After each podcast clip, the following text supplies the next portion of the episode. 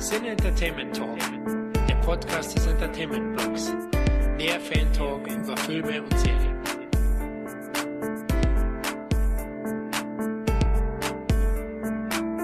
Willkommen beim Cine Entertainment Talk und wie jedes Jahr freuen wir uns natürlich drauf, wieder auf das Jahr zurückzublicken, nochmal über alles, was wir gesehen haben, generell unseren Eindruck vom Jahr, war es ein gutes, war es ein schlechtes und natürlich haben wir wieder Mitstreiter on the board, wie der Franzose sagt. Und wen haben wir denn so? Alles meldet euch mal, so wie in der Schule, so klein mit Fingerchen, wer ist denn dabei? Hallo, hallo, hier ist Klein Florian. Hallo, kleiner Florian. Wie geht's dir denn so? Ach, mir geht's gut. Ja, ich freue mich aufs neue Jahr. Nein, mir geht's gut, Tom. Hallo, Jungs, hallo, liebe Hörer. Hi Leute, ich freue mich auch dabei zu sein. Hab dieses Jahr unglaublich viele Filme gesehen, sozusagen die ganze Zeit auf diesen Jahresrückblick vorbereitet und bin froh, dass das Jahr jetzt rum ist. Eigentlich auch gar nicht aus Eigeninteresse, richtig? Du willst einfach nur hierfür gut gewappnet Ich, sein. ich habe für diesen Jahresrückblick gelebt dieses Jahr. sehr gut, sehr gut. Ja, ein Servus aus München und wenn ich mir das Kinojahr so anschaue, würde ich ja sagen, du hast für den Jahresrückblick gelitten. Ey, tatsächlich auf die Frage wollte ich kommen. Gar nicht so weit ausholen. Einfach mal bitte ein, zwei in kurzen Sätzen. Wie war denn euer Kinojahr? Und ey, da raschelt einer gerade richtig. Bitte aufpassen. Wie war denn für euch das Kinojahr 2019? Das war der Kurt Raschel, oder?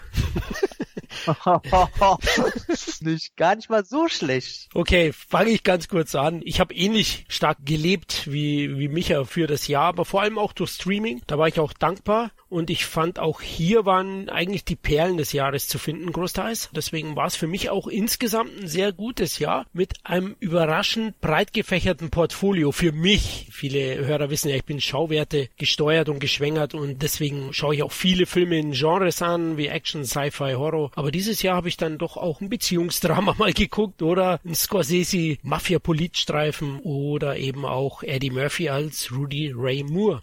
Also, ich habe es ja schon angedeutet. Ich empfand das Filmjahr eher als ein schwaches Filmjahr, was vielleicht auch liegt, dass der ein oder andere Film, auf den ich mich doch sehr gefreut habe, mich eher enttäuscht hat. Was mich überrascht hat, ist tatsächlich auch, was so über Streaming für Sachen teilweise kam, wo wirklich sehr, sehr gut sind. Zwei Streaming-Filme unter meinen Top Ten. Hätte ich nicht gedacht. Ich würde wahrscheinlich altersmilde. Generell muss ich aber sagen, gibt es ein paar Genres, die mich langsam müde machen einfach die mich auch ein bisschen langweilen. Da gehört für mich zum Beispiel wirklich das Superhelden-Genre auch dazu, was jetzt langsam wirklich sehr zäh wird. Also so wirklich was, wo ich euch sage, da schaue ich 2019 drauf zurück und sage, absolutes Meisterwerk. What in a Million, schwierig. Vielleicht, vielleicht meine beiden Top 1, Top 2 Filme ein bisschen, aber ich bin mal gespannt, wie ich das so nach zwei, drei Jahren sehen werde. Ich habe es ja angedeutet, ich habe wirklich äh, insgesamt so über 80 Filme dieses Jahr jetzt gesehen, äh, Streaming, Kino und so weiter und habe jetzt ähm, in den letzten zwei Tagen mal so geguckt. Jetzt werden ja immer so Top 10 und Top 30 Listen durch die Gegend geballert und äh, teilweise waren da Top 10 bei, da habe ich dann überhaupt keinen Film von gesehen. Da habe ich auch irgendwie das Gefühl, das ganze Jahr verpasst zu haben.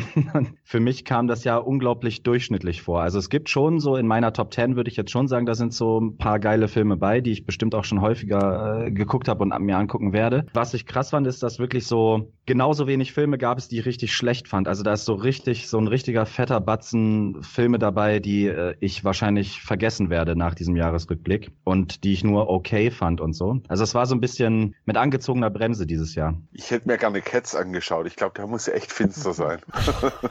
Da, ich bin mal gespannt. Also in erster Linie bin ich bei den zwei Herren mit in der Überzahl jetzt. Und ich muss auch sagen, dass ich im Kinojahr 2019 eher enttäuscht wurde, weil alle Filme, die man denn doch irgendwie einzeln sehr geil fand, sind auch gleichzeitig diskutabel. Es waren wenige von diesen Filmen bei, wo man von vorne nach hinten ohne Diskussion sagt, ey, das Ding ist ein Brett. Und dass ich da eher denn das Gefühl habe, dass ich meine guten Filme irgendwie filmhistorisch finde. Filme, die ich geguckt habe, jetzt keine Ahnung, aus der Schwarz-Weiß-Zeit, wo ich meine Aha-Erlebnisse habe und umso weniger in der Neuzeit, weil man dann doch mitkriegt, wie viel da wieder gekaut wird und bisschen Enttäuschung muss ich 2019 schon attestieren. Deswegen, wir werden es jetzt so starten, dass wir uns von Woche zu Woche tingeln, probieren, dass wir zeitlich immer jedem Monat gleich viel Zeit schenken und damit wir auch gar keine Zeit verlieren, fangen wir mal gleich an mit dem Januar und zwar mit dem 3. Januar. Da fing alles an. Ihr habt die Listen vor euch. Ihr könnt auch gerne reinwerfen. Ich werde nicht jeden Film benennen, sondern jeden Film, der ansatzweise vielleicht generell für die Filmlandschaft ein bisschen Bedeutung hatte oder für einen persönlich. Von daher würde ich sagen, ist gleich in der ersten Woche Genre für mich eigentlich nichts bei. Ich wollte die Frau des Nobelpreisträger, wollte ich eigentlich gucken mit Glenn Close und Jonathan Price. Hab mir auch öfter den Trailer angeguckt, aber ich muss ganz ehrlich sagen, ne, das äh, hat mich dann doch nicht weiter interessiert. Und äh, habt ihr da irgendwas gesehen? Nein. Sound of nein. Ja, super, ne? So geht doch wahnsinnig schnell, Leute. Keiner Feuerwehrmann Sam gesehen. Tatsächlich Anso nicht. Ansonsten, ich, gla ich glaube, Colette, ne? Colette hat irgendwie so ein bisschen von sich reden gemacht, aber Ja, das ist Also aber auch so der hundertste Film mit Kira Knightley in schönen Kostümen, so. Das juckt einen auch irgendwann nicht mehr. das ist schon ein eigenes Genre, ne? Ja. Von mir aus, da können wir auch gleich zur, zur nächsten Woche rüber schießen. Und zwar habe ich da gleich den ersten gesehen. Da sind jetzt generell mehrere bei, wo auch äh, Flo, glaube ich, ein bisschen was erzählen kann. Den einzigen, den ich gesehen habe, ist tatsächlich die deutsche Komödie Kalte Füße mit Heiner Lauterbach, wo da in der zugeschneiten Eishütte sich jemand als Pfleger für Heiner Lauterbach ausgibt und der will eigentlich da nur was rausstehlen und dann, ja, so eine Verwechslungskomödie, die tatsächlich gar nicht mal so unsympathisch ist. Ich fand die ganz toll, aber auch gerade erst von einer halben Stunde mich daran erinnert, dass ich den ja auch gesehen habe und musste erst mal nachgucken, habe ich da überhaupt bei Letterboxd sowas geschrieben oder habe ich nur den Trailer so oft gesehen? Spricht nicht gerade für den Film. Da kam dann noch Polaroid. Also ganz ehrlich, Polaroid, ne? Hat ihn irgendeiner, irgendeinen interessiert. Ich habe eine schlechte Kritiken gelesen, die Idee soll ganz nett sein. Ja, Ich habe von Kevin gehört, dass er nicht so gut ist. Der hatte mal erwähnt, er hatte dann Screener vom Verleih bekommen und war recht enttäuscht, hatte, glaube ich, für die X-Rated was geschrieben. Und er ist ja ein Genre-Fan und wenn er sagt, das war ein, ja, ich sag mal, ein dehnloser Rotz, dann gehe ich doch wieder zur Digitalkamera, ne? Genau, also die Grundidee war ja irgendwie, dass mit so einer Polaroid-Kamera alles, was aufgenommen wird, quasi stirbt oder wie man mit dem Bild umgeht und da die einzige Szene, die in Erinnerung bleibt. Da probiert einer das Foto zu zerreißen, genau in der Mitte von einer Person und die zerreißt halt auch in der Mitte. So, das soll aber auch nur irgendwie ein, zwei Sekunden gehen und das Einzige, worüber die Leute irgendwie noch reden, alles andere ist vergessen. Aber Jetzt kommt ja dein Lieblingsfilm überhaupt, nicht nur 2019, sondern in einer ganzen Dekade. Florian, ich weiß von dir, du hast Robin Hood geguckt. Ja, warte, warte, ich muss schnell die Feder in mein Haar tun. Nee, auf, auf meinen Hut, ne? Das war ja der Indianer. Ja, und die Fanfaren erklingen lassen. Ja, Erzähl genau. mir, oder falls ihn noch wer gesehen hat, erzählt uns von Robin Hood. Ja, Robin Hood, also ich pack den langen Bogen aus, die 500. Verfilmung und diesmal besonders hip. Im Vorfeld waren die Kritiken katastrophal und leider Leute, ich habe ihn angeschaut und die Verrisse waren alle berechtigt. Für mich echt ein dahingerotzter, liebloser Mist. Klassisches Style over Substance, also äh, sehr, sehr auf die Optik Wert gelegt, aber ich finde dadurch so einen aalglatten Look hat diese Robin Hood Geschichte ohne Atmosphäre. Ich bin zwar Taron Egerton Fan, wir reden ja bestimmt noch heute über ihn, er hat ja doch einen Film, der deutlich besser ist, aber insgesamt war ich sehr, sehr enttäuscht. Null sehenswert, nicht ausleihen, vielleicht auf Prime, glaube ich, ist er eh umsonst, also da könnte man einen Blick riskieren, aber ansonsten wie die Trailer auch einfach pseudo-coole Scheiße. Ich habe ja tatsächlich ein wenig Angst. Ich bin ja großer Fan von der äh, Halo-Spielereihe und tatsächlich übernimmt der Regisseur dieses Machwerks das ist der Herr Otto Bathurst. Der übernimmt die Regie beim Halo-Film, der gerade in Planung ist. Und es macht mir ein wenig Angst, weil da braucht man epische Bilder, epische Schlachten und das muss man inszenieren können. Und ich hatte mich eigentlich gefreut, weil Robin Hood ist eigentlich das richtige Material, um vielleicht vorzulegen, um zu zeigen, okay, du hast hier eine Heldensaga, du hast hier Szenen, die Kampfszenen, du, du kannst mit Kostümen umgehen, du kannst mit äh, derlei Szenen generell umgehen. Ah, mal gucken, dann kann er auch Halo danach machen. Ich weiß nicht, warum sie ihm geradezu jetzt das Ding gegeben, weil ich habe Robin Hood noch nicht gesehen. Vielleicht finde ich den ja super geil, aber wirklich, ich Nein, kenne nicht nein. eine, nee, genau, ich kenne nicht eine Person, die diesen Film sympathisch findet, gut findet. Der kriegt nur die Fresse voll. Und ich finde ja schon den Trailer ganz, ganz, nee, einfach, einfach so dickes Nein. Das ist, sag ich mal, die, also im Trailer die schlechte Version von Assassin's Creed vom Film. Das heißt schon was. Ja, so würde ich auch den Look einschätzen. Also ist gut vergleichbar ich mit Assassin's Creed. Aber ich glaube, Micha, du bist ja ein Fan vom Film. Oh, nee. ich habe ihn mal verteidigt, weil ich generell äh, gerade jetzt dieses Jahr äh, und letztes Jahr immer der Meinung bin, ich habe echt viele Filme gesehen, trotz Trailern, die ich richtig beschissen fand. Und da haben mich dann doch im Nachhinein echt viele Filme noch positiv überrascht im Sinne dessen, dass die nicht komplett daneben waren. Aber da zähle ich Robin Hood jetzt nicht unbedingt zu. Okay. Also, ich wollte gerade noch sagen, ein Regisseur ist auch nur so gut wie der Drehbuchautor, aber ich glaube, auch die waren komplett unbekannt und werden es wahrscheinlich auf ewig bleiben. Also äh, ich fand den, den kann man sich halt echt angucken, wenn man so gar keine Lust hat, irgendwie vor die Tür zu gehen und keine Freunde hat und so, dann kann man sich den zwischendurch mal geben, aber das war's dann auch. Oh Gott. Oh, es, es macht es depressiv. Oh, ich habe keine Freunde, ich will nicht vor die Tür, ich guck mir Robin Hood an, Alter. Deswegen kommt er auch Anfang Januar, also deswegen kam der auch Anfang Januar. okay, kein Film, den ich angucken muss und ich werde ihn auch nicht anschauen. Oha, so, dann können wir gleich eine Woche weiter. Da ist auch wieder ein Film, bei dem ich, nee, zwei, zwei habe ich gesehen. Erwähnenswert wäre, da können wir auf jeden Fall, denke ich mal, alle ein bisschen was zu sagen zu Glass, Abschluss der Trilogie von M. Night Shyamalan. Und Manhattan Queen ist rausgekommen mit Jennifer Lopez. Die hat es tatsächlich nochmal probiert, so eine aalglatte New Yorker Hipster-Komödie rauszubringen, von der sie schon tausend weitere gemacht hatte. Und es kam raus der Spitzenkandidat von Jason Reitman. Daher interessant, dass Hugh Jackman die Hauptrolle spielt, J.K. Simmons spielt mit und Jason Reitman macht ja jetzt demnächst den Ghostbusters, den neuen. Und ansonsten vom Namen her noch würde ich erwähnen, kam Fahrenheit 11.9 raus von Michael Moore. Habe ich auch noch nicht gesehen. Wollt ihr über irgendeinen davon reden? Ja, also Fahrenheit habe ich zumindest gesehen. Ich fand, er hat wieder zu den äh, besseren Moore-Sachen gehört. Psycho und ähm, der, wo davor war, die fand ich beiden nicht so gut. Und äh, bei Fahrenheit nimmt er Donald Trump oder beziehungsweise wie Donald Trump gewählt werden kann, halt aufs Ziel. Es ist halt mit der üblichen Mischung aus Polemik, Naivität, spitzes Nachfragen und natürlich schon tendenziös ein bisschen das Ganze. Aber wer sich so den amerikanischen Wahnsinn, anders kann man es nicht mehr echt nehmen, Rennen interessiert, dem kann ich es wirklich ans Herz legen. Auch wenn Moore im Film ab und zu mal abdriftet, aber ist auf alle Fälle eine der sehenswerteren Dokumentationen von ihm. Wenn auch nicht so stark wie Bowling for Columbine.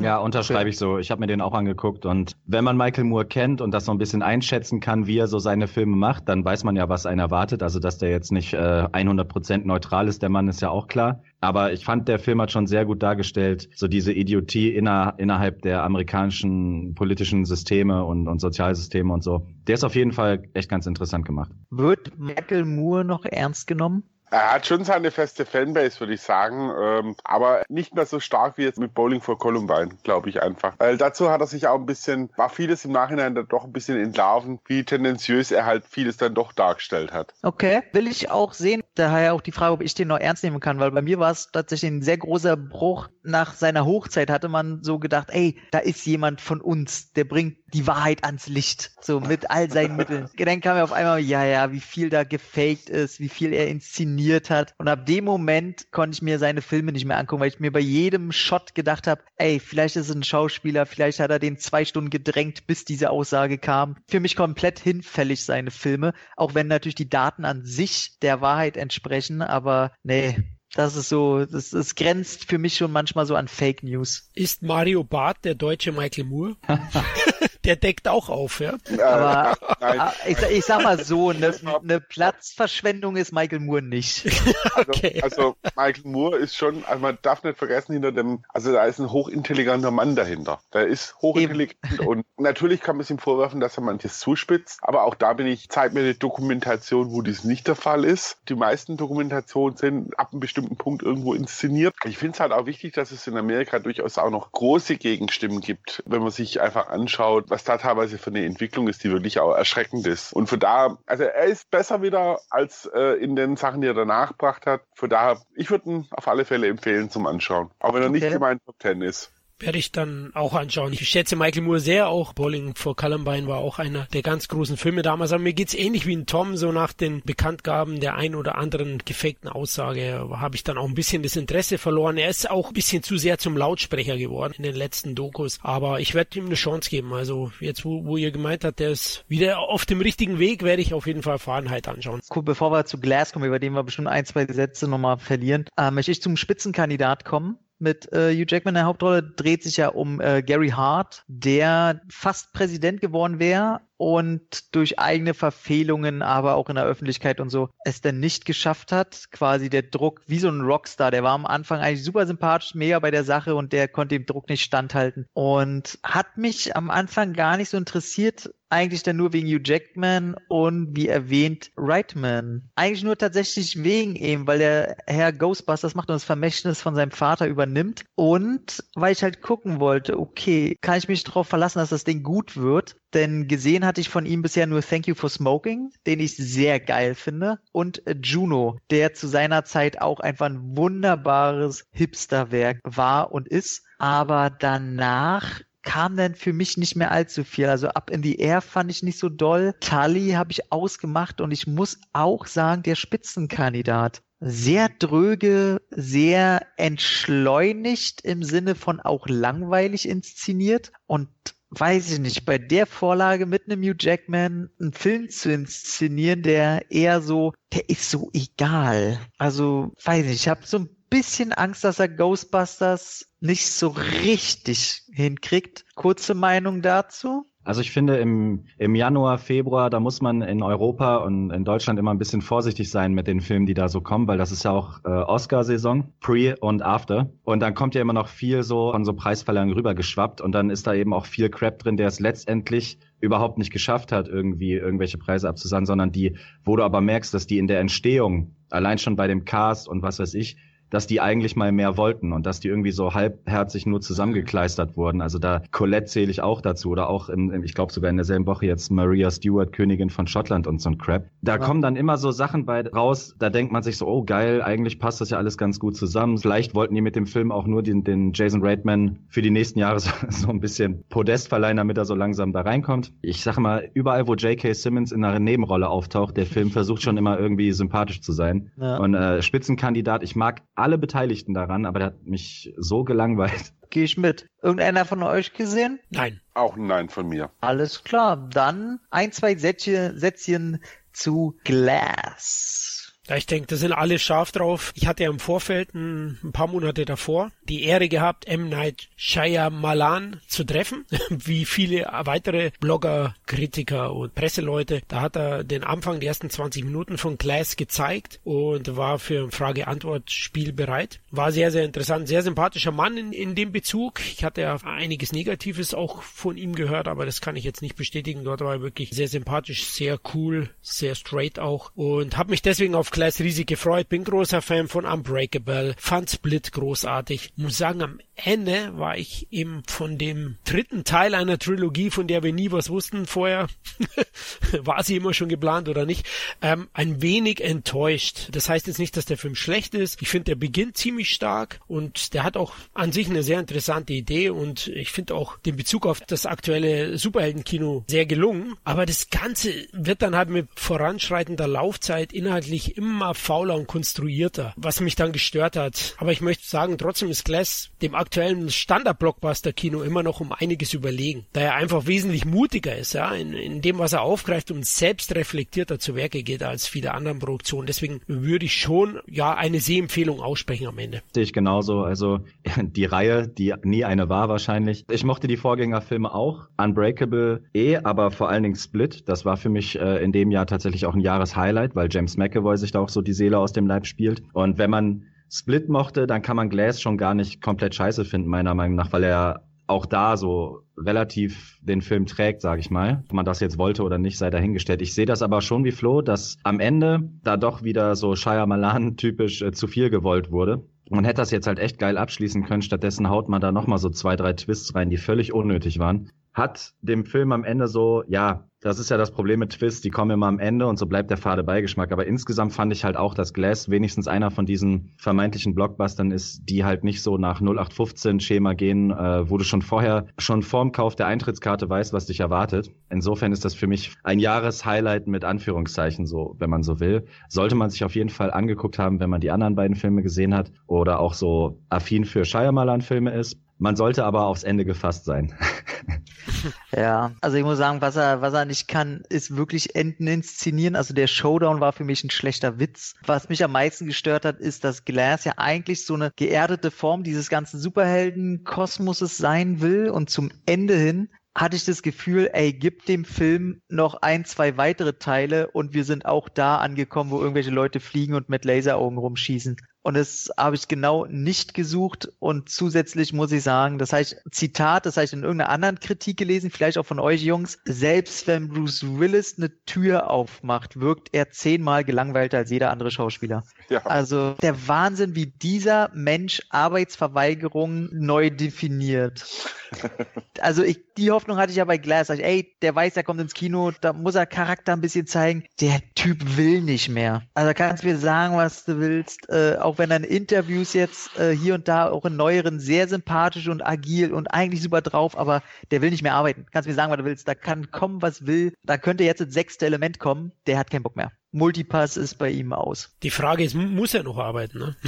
Also ich schließe mich euch im Großen und Ganzen an. Ich muss sagen, ich mag Shyamalan sowieso nicht so sehr. Ich fand auch schon The Sixth Sense nie so den, den Hammerfilm. Unbreakable fand ich noch ganz okay. Also Split hat mir wieder recht gut gefallen, aber der, aus den genannten Gründen, die ihr genannt habt, fand ich den auch eher dann schwächer. Ich ziehe halt für Shyamalan meinen Hut ein bisschen davor, dass er halt trotz allem meist halt immer noch selbst inszeniert. Ja. Da ziehe ich wirklich meinen Hut vor, weil nach Split, soweit ich das weiß, ist er ja tatsächlich Big Need worden, weil es war ein ziemlicher Erfolg, nachdem er mit, was war es nochmal, die Legende von Ang, da ist es so auf die Nase gefallen. Ja. Ähm, naja, und hier sein, wie happy, heißt der happy. mit Will Smith?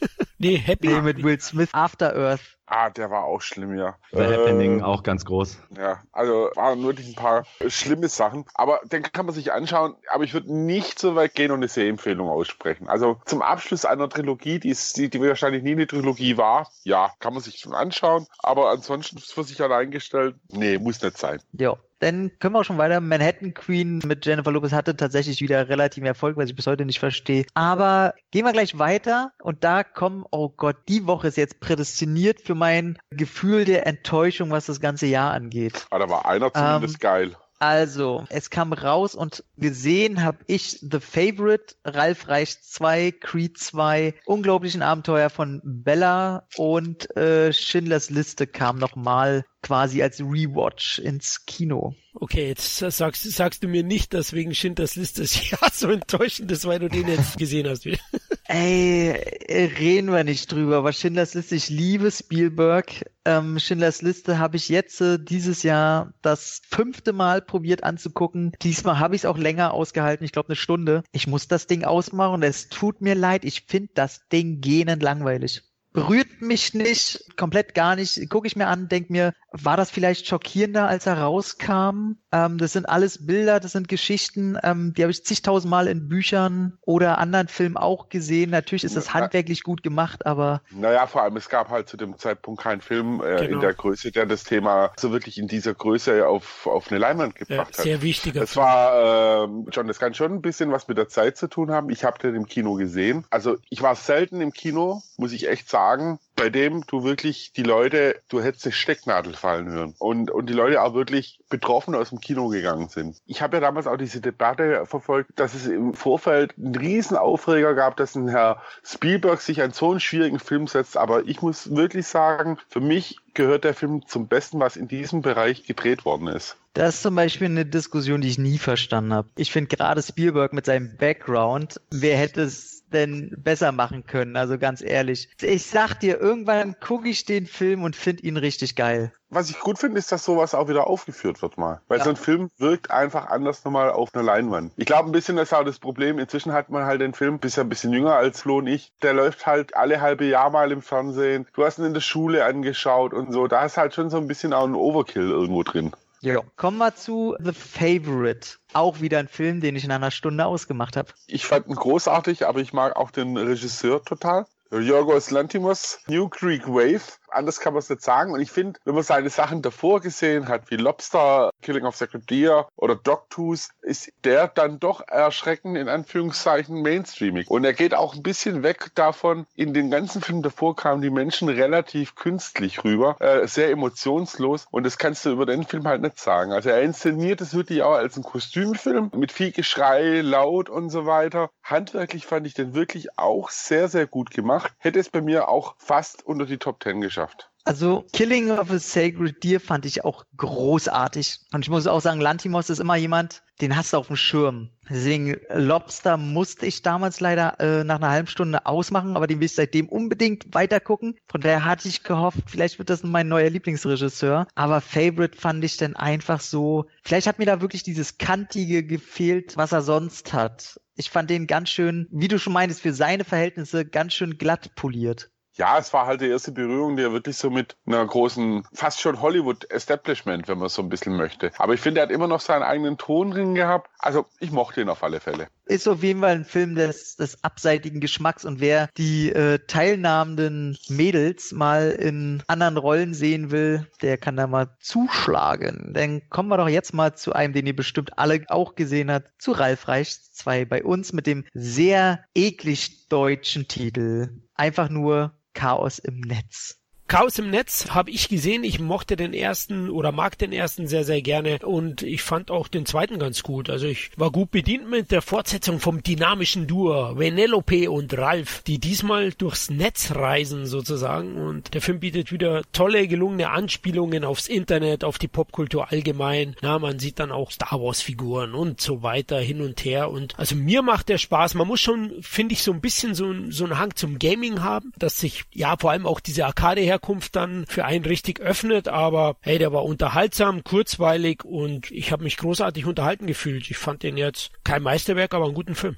Also ich fand ihn okay, mehr aber auch tatsächlich nicht. Ich bin aber auch schon mit dem ersten nicht ganz so warm geworden, muss ich ganz offen sagen. Aber hey, er war besser als Emoji the Movie. Also von daher war mein Anspruch schon ziemlich niedrig. Ey, mein Morgenschiss ist besser als Emoji. Oh, der war ganz schlimm. Das war so Fremdschämen auf ganz hohem Level. Ja, war's. Oh, das war schrecklich. Ey, ich sag nur, Patrick Stewart spricht im Original den Kacke-Emoji. Ja. Micha, du, hast du den gesehen? Chaos? Äh, Chaos im Netz? Nee, habe ich nicht gesehen. Ich fand den ersten tatsächlich ganz cool. Mich damals auch unterhalten. Aber weil Kali das auch am Anfang erwähnte, es gibt so bestimmte, ja, Genre würde ich das jetzt nicht nennen, aber so bestimmte Sachen, die mich auch mittlerweile echt müde machen. Und dazu gehören tatsächlich auch Animationsfilme. Vielleicht liegt es auch damit zusammen, dass ich noch kein Vater bin und nix, aber im Moment habe ich da null Bock drauf. Dann mach mal Ja. hin, ja, da, da trainier mal, dass du. Ja, ich gebe mir ja auf jeden Kontinenten die Mühe. Halleluja. Nein. Jawohl. Aber zu dem Nebentitel, ganz kurz, da ist dieses Jahr auch wieder richtig viel Geist, aber ist ja ein Jahresrückblick, ne? Und ähm, ich habe mich auch vorbereitet auf, auf heute. Da kommen noch richtig geile deutsche Filmtitel später. Ich freue mich schon richtig drauf. Ja, auch. Ich muss mich nur dran erinnern. ne? Ich glaube, ich werde meinen Standardsatz hier auch wieder bringen können. Habe ich leider ausgemacht. Ne? Ich habe nicht mehr die Zeit, mir Mittelmäßiges anzugucken, oder was mich einfach nicht mehr interessiert. Und wie Micha schon sagte, Animationsfilme sind bei mir auch der Grund der Übersättigung auf jeden Fall. Und ich habe da nicht mehr so Lust drauf. Und äh, Chaos im Netz war mir auch irgendwie so ein bisschen zu klischeehaft, zu, weiß ich nicht, da fehlt auch die Sympathie aus dem ersten Teil so ein bisschen. Fand Videospiele irgendwie ein bisschen interessant auch integriert als Konzept. Und dann im zweiten Teil war es auf einmal, hahaha, Ebay, haha. Nee, war irgendwie, der Witz war weg. bist schon eine traurige Gestalt, sag ich dir.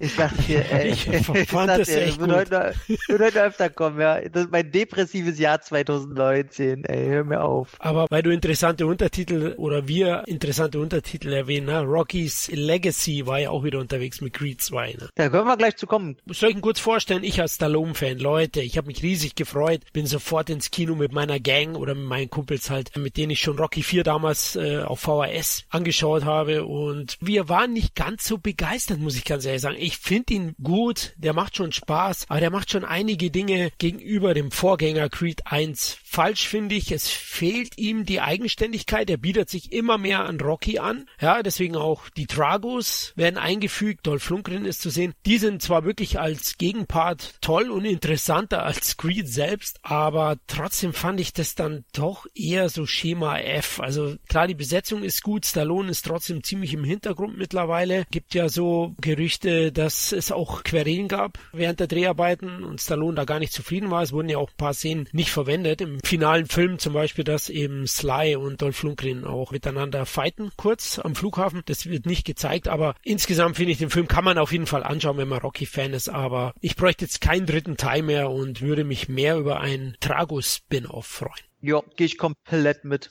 Ja, schließe ich mich an. Also fand ich auch ja so okay angeschaut. Next, please. Also den, den kann man komplett gut weggucken. Aber wenn man hört, dass Dolph Lundgren als Drago wieder dabei ist, erwarte ich verkackte Epik. Ey, das ist für, für uns, für Leute, die mit den Filmen aufgewachsen sind, mit Rocky 4 im Speziellen, ist das größer geht's halt. Das ist wie als wenn Gladiator zurückkommt in Teil 2. Da will man einfach was geboten bekommen. Und hier, man guckt den und bekommt halt, ja, weiß ich, so, so Rocky, also noch nicht mal Rocky 3. Ja, aber immerhin haben sie noch die, äh, wie hieß sie? Brigitte äh, Nielsen. Brigitte Nielsen ausgegraben. Stimmt, ja. Also, Fand ich gut. Fand nee, ich super gut. fand, ich, fand ich auch gut. Also, aber ich finde halt den Creed-Charakter einfach äh, nicht gerade, also Uncharismatisch ist ja, er. total. Also es war schon im ersten Teil so, dass ich gesagt habe, ey, ich wünsche ihm nicht unbedingt den Sieg. So. Und da habe ich schon gemerkt, oh, oha, das, das wird schwierig. Obwohl Michael B. Jordan ja eigentlich ein ziemlich cooler Typ ist. Aber naja, so ist es halt. Und ich will einen Teil 3, weil die müssen den zweiten so ein bisschen äh, relativieren. So. Dann habe ich bloß noch die unglaublichen Abenteuer von Bella gesehen, auch ausgemacht. Oh man, Leute, der, der Spruch tut mir jetzt schon so leid. Hundeabenteuer, wo man die Gedanken des Hundes so hört und wo sie auf ganz süß machen. Wer sowas gucken will, sowas gerne guckt, viel Spaß. ähm, weiter geht's. Ja, was, was soll der Quatsch? So, jetzt kommen allerdings, merken wir, jetzt kommen langsam ein paar Filme, über die wir auch reden können. Green Book kam raus. War das ein deutscher Film, Mia und der weiße Löwe? Der hat ziemlich viel Marketing abbekommen. Ich glaube, das ist ein französischer Film gewesen. Ja, unser eins interessiert sich ein Scheiß dafür. Ein kleines Mädchen in der Savanne mit einem Löwen, der groß wird. Äh, herzlichen Glückwunsch. Plötzlich Familie mit Mark Wahlberg. The Mule mit Clint Eastwood. Aber fangen wir mit was Gutem an. Plötzlich Familie. Fand ich überraschend dramatisch, gut, witzig, Tränen wegdrückerisch und äh, Rose Byrne ist einfach ein verdammtes Schnuckel. So, ihr seid dran. Gehe ich mit bei allem, was du gesagt hast.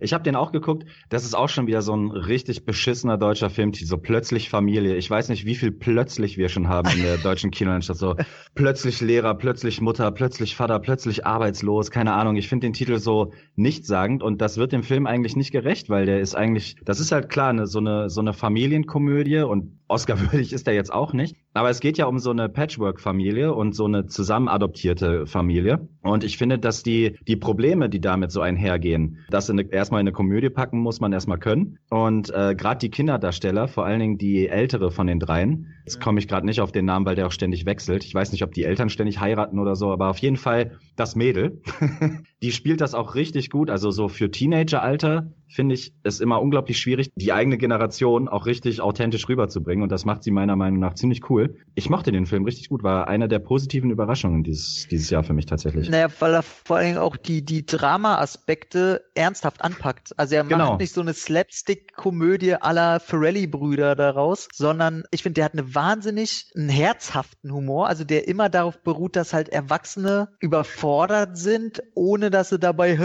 ich bin auf einer Bananenschale ausgerutscht, der kleine Junge bewirft mich mit Torte. Also so ein Scheiß ist halt nicht bei. Und ich fand ihn sehr, sehr angenehm. Und Ja, ist auch halt so vor so ein. Feel-Good-Movie mit Verstand einfach. Genau. Und ich Hm. konnte am Ende, ich musste, äh, ich habe ein Tränchen verdrückt. So, obwohl mir ähm, Kinder in Filmen scheißegal sind. Ja, fand ich gut, sehr überraschend. Denn wo ich gerade bei äh, Ferrelli war, kommen wir doch zu äh, Oscar-Anwärter Green Book. Denn schießt mal los. Ja, ist für mich in der Top 3. Also wenn man, Wow. wenn man wirklich nach den Kinostarts geht, dann ist der für mich mit Abstand einer der, der am schönsten geschriebenen Geschichten. Und klar, die Message dahinter ist jetzt vielleicht nicht die neueste, aber ich finde, das Duo, Viggo Mortensen und Mr. Ali, die haben so eine geile Chemie. Ich habe mich bestens unterhalten gefühlt und das muss man erstmal schaffen in einem Film, in dem es eigentlich die ganze Zeit nur im Auto hin und her geht und so ein bisschen Rassismus-Thema. Also wenn man ihn ganz, ganz oberflächlich zusammenfassen will, dann kann man das. Der hat mich trotzdem berührt, der hat mich unterhalten. Ich fand den Humor super. Keine Ahnung, ich habe auch ewig gebraucht, mir den mal anzugucken. Ich habe mir den auch nicht im Kino angeguckt zu dem Zeitpunkt, weil ich so dachte, oh, nach Moonlight, jetzt kommt Green Book und Beale Street und so weiter. Also wer mich ja politisch auch ein bisschen einordnen kann, eigentlich sind das so Themen, die mich eigentlich mega interessieren sollten. Aber bei Filmen denke ich mir immer so, oh, jetzt kommt dieser moralische Finger zum hundertsten Mal und vor allen Dingen von Hollywood aus und oh, nee. Aber bei dem bin ich ganz, ganz vorne mit dabei. Also hat lange gedauert dieses Jahr, bis da echt noch Filme kamen, die mich noch mehr berührt oder unterhalten haben als Green Book. Da gehe ich mit. Also ist einer meiner Top 5 Filme des Jahres. Ich finde den auch großartig. Äh, ganz großes Kino. Ich finde vor allem erwähnenswert, dass der sehr, sehr gefällig inszeniert ist. Ist. Manche werfen das dem Film vielleicht auch vor, weil er nicht alles in der Tiefe durchgeht, ja. Also es wird zum Beispiel nur die Homosexualität ganz kurz äh, angeschnitten von Herrn Ali in dem Film oder von dem Charakter von Herrn Ali. Das könnte man sicherlich tiefer betrachten, aber trotzdem, der Film macht so Spaß aufgrund des Duos Mortensen und Ali und der spricht halt eben auf diese unterhaltsame Weise wichtige Themen an, wie Toleranz, Courage, Familie, Freundschaft, Rassismus und Liebe und ich finde, das muss man auch erstmal so schaffen und deswegen ein Film, den man unbedingt sehen sollte. Ja. Alles Worte, die du nie gehört hast, Liebe. du, nee, doch, ich habe den geguckt und also ich, ich bin ganz ehrlich, ich habe den, den ist so ein Film, den ich nur nicht ausgemacht habe, weil äh, wirklich die Chemie zwischen den beiden der Wahnsinn ist also die müssen nichts sagen, die verstehen sich auf so einer professionellen Ebene. Und äh, Mahershala Ali bin ich ein ganz großer Fan. Ich freue mich auch auf seinen Blade-Film extrem, weil ich will ihn mal auch wieder in so einem äh, Popcorn-Film sehen. Der, weil der macht immer so schwermütige Sachen und der kann mal ein bisschen mehr ins Popcorn-Fach auch wechseln. Und äh, der macht das eh ganz toll. Ähm, hab den geguckt und fand ihn eigentlich so völlig okay und hab mich auch so gefragt, warum finde ich den so ein bisschen auch dröge zum Teil, ohne den wirklich schlecht zu finden. Aber wenn ich den auch lese, dass zum Ende hin äh, dieses Ganze zu Weihnachten, als dann Ali zu der Familie von Mortensen nochmal zurückkommt und so, ähm, dass das alles in echt gar nicht stattgefunden hat und dass sie da schon wieder rumgedoktert haben, damit der Film auch ja, ach, so, so, so einfach positiver rüberkommt und die nochmal ein paar Szenen rüberschmeißen können, die einfach funktionieren, denn als Film an sich, aber nicht der Wahrheit entsprechen, dann bin ich da auch schon wieder so, hm, hm, na gut, ja, ist okay, aber nicht, einfach nicht mein Ding, so, wirklich. Ja, also ich muss mich da auf alle Fälle John auch anschließen. Ich bin auch nicht warm geworden mit dem Film. Ja, die Chemie der Hauptdarsteller ist ziemlich gut, aber ich fand, das ist so ein Ding, dem du an jeder Ecke anmerkst, das ist so ein auf Oscar getrimmter Streifen. War nicht meins, definitiv nicht. Ich habe halt zu dem Thema einfach auch schon viel bessere Filme gesehen. Das ja, mit Sicherheit, ja. Ganz kurz, bevor wir, bevor wir jetzt ja. in den Februar reinsteppen, ich wollte noch erwähnen, dass auf Netflix in dem Monat kam I.O. raus. Will ich auch nur erwähnen, weil das für mich der zweitschlechteste Film des Jahres ist. Oh, ist das hier mit, mit äh, hier, hier mit Anthony Mackie. Oh das, Gott, ey, nach zehn Minuten ausgemacht. Das ist Leute. eine grausame Fehlgeburt von Apokalypsenfilm. Also wirklich, der ist unglaublich scheiße. Also Netflix gibt's ja viele Zuschauer mittlerweile, kann ich nur von abraten, falls ihr noch nicht drüber gestolpert seid. Also der ist richtig kacke. Und ähm, ich wollte nur ganz kurz erwähnen, äh, Bibi Blocksberg wurde ja in, in dem Monat veröffentlicht. Ich wollte nur erwähnen, dass die Regisseurin Hermine Hundgeburt heißt. das finde ich unglaublich gut. Jedes das Mal, wenn ich das lese. das ist auch voll überaus witzig. Aber wir haben ja noch einen Film vergessen, oder? The Mule. The Mule, ja. Clint oh, is back, unser großer mhm. Zigarillo-Raucher. uh, jetzt aber, jetzt ja, mache ich kein ja. Fass auf. Großer Eastwood-Fan, Sammlung. Ich will alle seine Filme haben. Natürlich von Tobias Hohmann mir die zwei äh, Bände gekauft und äh, Eastwood ist ein ganz, ganz großer und ich habe mich so drauf gefreut, aber der war sehr mittelmäßig ja, würde ich auch sagen, ich hab's mal so beschrieben. Der kleine Bruder von Gran Torino, der ganz kleine, der unterhält ganz gut und Eastwood spielt auch gut in der Hauptrolle. Aber es ist halt alles nicht so wirklich zündend, ja. Der Film ist, hat auch gewisse Gemächlichkeit, die in Richtung im Mittelteil in Langeweile abdriftet und äh, deswegen, ja, ich sag mal, kann man schauen, muss man aber nicht. Also man wird jetzt nichts komplettes falsch machen, aber es ist kein großes Werk. Ja, da kommen wir, äh, wenn ihr nichts dagegen habt, schon rein in den Februar. Richtig erwähnenswert wären da für mich als Drachenzähmen leicht gemacht. Drei kam raus. Holmes and Watson muss natürlich erwähnt werden. Und äh, The Lego Movie 2 kam raus. Naja, ist doch für Micha animationstechnisch alle dabei. ja, Drachenzähmen leicht gemacht habe ich leider die ersten beiden noch nicht gesehen. Da muss ich irgendwann was richtig bingen. äh, Lego Movie von dem ersten bin ich tatsächlich, den, den habe ich tatsächlich richtig gemocht. Ich mochte die Machart, den Humor, der da so ein bisschen drin war, der immer sehr hart so zwischen erwachsen und äh, super kindlich äh, irgendwie so hin und her gestolpert ist. Aber ich mochte das irgendwie, das passte zu dieser ganzen Craziness. Der zweite hat mich unglaublich gestresst. Keine Ahnung, ob das jetzt, ob ich da irgendwie gealtert bin in der Zeit oder so. Ich fand immer noch ein paar Sachen lustig, aber nee, äh, irgendwie, der ist auch ganz unten bei mir gelandet, leider. Also ich muss sagen, dass Drachenzähmen leicht gemacht ist für mich einer der ganz wenigen Animationsfilme. Ich kenne jetzt nur den ersten, ich muss den zweiten noch gucken, den dritten natürlich auch noch dennoch. Fand den ersten großartig. Also ist bei mir auf jeden Fall in den Top drei Animationsfilmen aller Zeiten und kann daher mal zur Abwechslung endlich, endlich zu einem Film nichts Schlechtes sagen und äh, hoffe, dass ich den bald sehen kann. Ich habe keinen von den drei Titeln gesehen. Vielleicht ja Khalil. Keine Chance. Gerade bei Kali hätte ich jetzt gedacht, dass er ohne Zahn tätowiert hat. Hast du diesen kleinen süßen Drachen irgendwie unter, unter deiner Blade Runner äh, nee, aber, Eule? Aber es, aber es wäre tatsächlich ein nettes Motiv. Aber also ich fand den ersten Teil fand ich super von Drachenzähmen leicht gemacht, aber da muss schon mehr passieren, dass ein Film bei mir auf der Haut landet. Also, da ihr den ja noch nicht gesehen habt, ich finde es halt bei dem so gut, dass der Film Konsequenzen hat. Also da, da werden die Figuren, die müssen wirklich wie ein Abenteuer was durchleiden und die müssen wirklich was auch emotional erleben, nicht nur mal kurz für zwei Sekunden und dann ist wieder alles gut und innerhalb der Reihe werden die auch alle älter. Ah, das ist schon gut. Das ist verdammt gut und da kommt es auch, also ich kenne nur den ersten, aber da kommt es auch zu einem Showdown, den man so nicht erwartet in einem Animationsfilm. Also im Grunde, das hätte auch als äh, Realfilm rauskommen können. Ja, Lego Movie 2, keine Ahnung. Aber Holmes and Watson, liebe Leute, Holmes and Watson, einer der gescholtetsten Filme dieses Jahr, oder? Also was so größere Kinofilme angeht? Ja, galt als Flop, oder? Erstens als Flop, zweitens als kritisch gesehen enttäuschender Film, ja. Stimmt schon. Also, das war für mich so kurzzeitig ähm, für die Masse der Sargnagel für Will Ferrell. Halt hatte ich so das Gefühl, dass da auf einmal, auch hat er auch wieder mit John C. Riley zusammengedreht, ähm, wie schon bei seinem Stiefbrüder, der viele Fans hat. Und viele fanden ihn ja so schrecklich und also ich habe den im Kino gesehen und ich bin ganz ehrlich,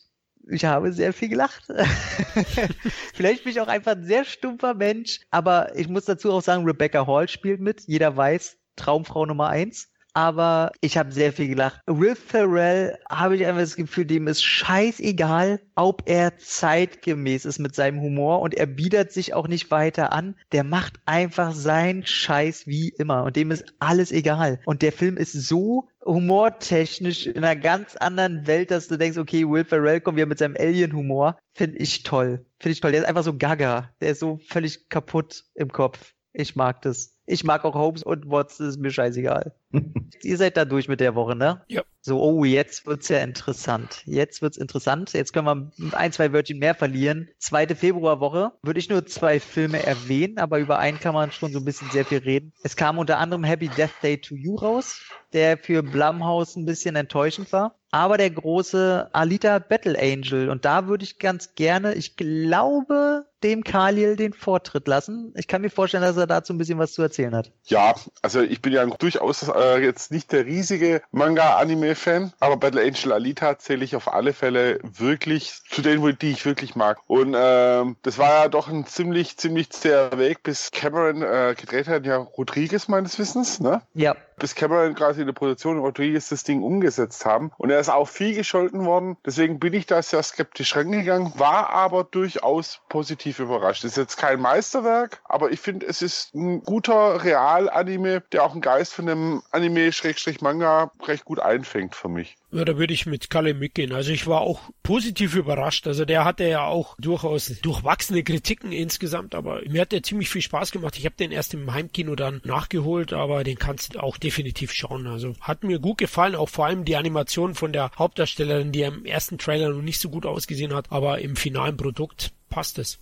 Ja, gehe ich mit. Äh, ich fand den auch überraschend unterhaltsam. Christoph Walz äh, auch mal wieder in einer Rolle, die er in den drei, vier Filmen davor nicht so eingenommen hat. Ich bin auch überhaupt kein Anime- und Manga-Fan. Irgendwie hat mich diese Welt aber so ein bisschen abgeholt. Ich würde sogar so weit gehen und da würde ich gerne noch mehr von sehen. War so ein rundes ja, Ding irgendwie. Komplett. Also würde ich auch gern einen zweiten von sehen. Mich haben noch ein paar Sachen gestört. Vor allem gerade, dass der männliche Love Interest das war für mich so eine Milchschnitte, fand ich ein bisschen schade. Aber äh, muss tatsächlich auch sagen, dass die äh, Miss Salazar wunderbare Arbeit gemacht hat, wie die auch mit ihrer Stimme arbeitet als äh, Alita. Ganz, ganz großes Kino. Und was mich natürlich gestört hat, ist, dass Caspar van Dien keinen großen Auftritt hatte. Ich möchte, wenn ich Caspar van Dien schon in einem Kinofilm sehen kann, will ich, dass der verdammt nochmal in jeder Minute zu sehen ist. Das hat mich gestört. Der war da bloß für ein paar Sekunden dabei. Sehr, sehr schade. Aber tatsächlich, ich fand den auch okay. Ich fand die Animation und alles so ein bisschen im Alarm bei diesen Wettbewerben da auf dieser Rollschuhbahn oder was die gemacht haben da. Was ja eigentlich, glaube ich, in der Vorlage eine viel größere Rolle auch spielt. Aber trotzdem, der war okay. Ein bisschen enttäuschend. Wurde ja groß geworben. Cameron, bla bla bla, ist zurückproduziert. Also an Cameron gemessen ist das Ding ein bisschen hm, bisschen nichts aussagen, bisschen identitätslos auch, aber hoffe, da kommt vielleicht doch nochmal ein zweiter. Drücken Sie das Budget ein bisschen runter, weil so viel Erfolg hatte der ja nicht und dann kriegen wir das schon hin. Happy Death Day to you, irgendwer was zu sagen? Ich finde die, die Hauptdarstellerin nach wie vor klasse und äh, ich glaube, es hat auch niemand so Bock auf diesen Film gehabt wie sie.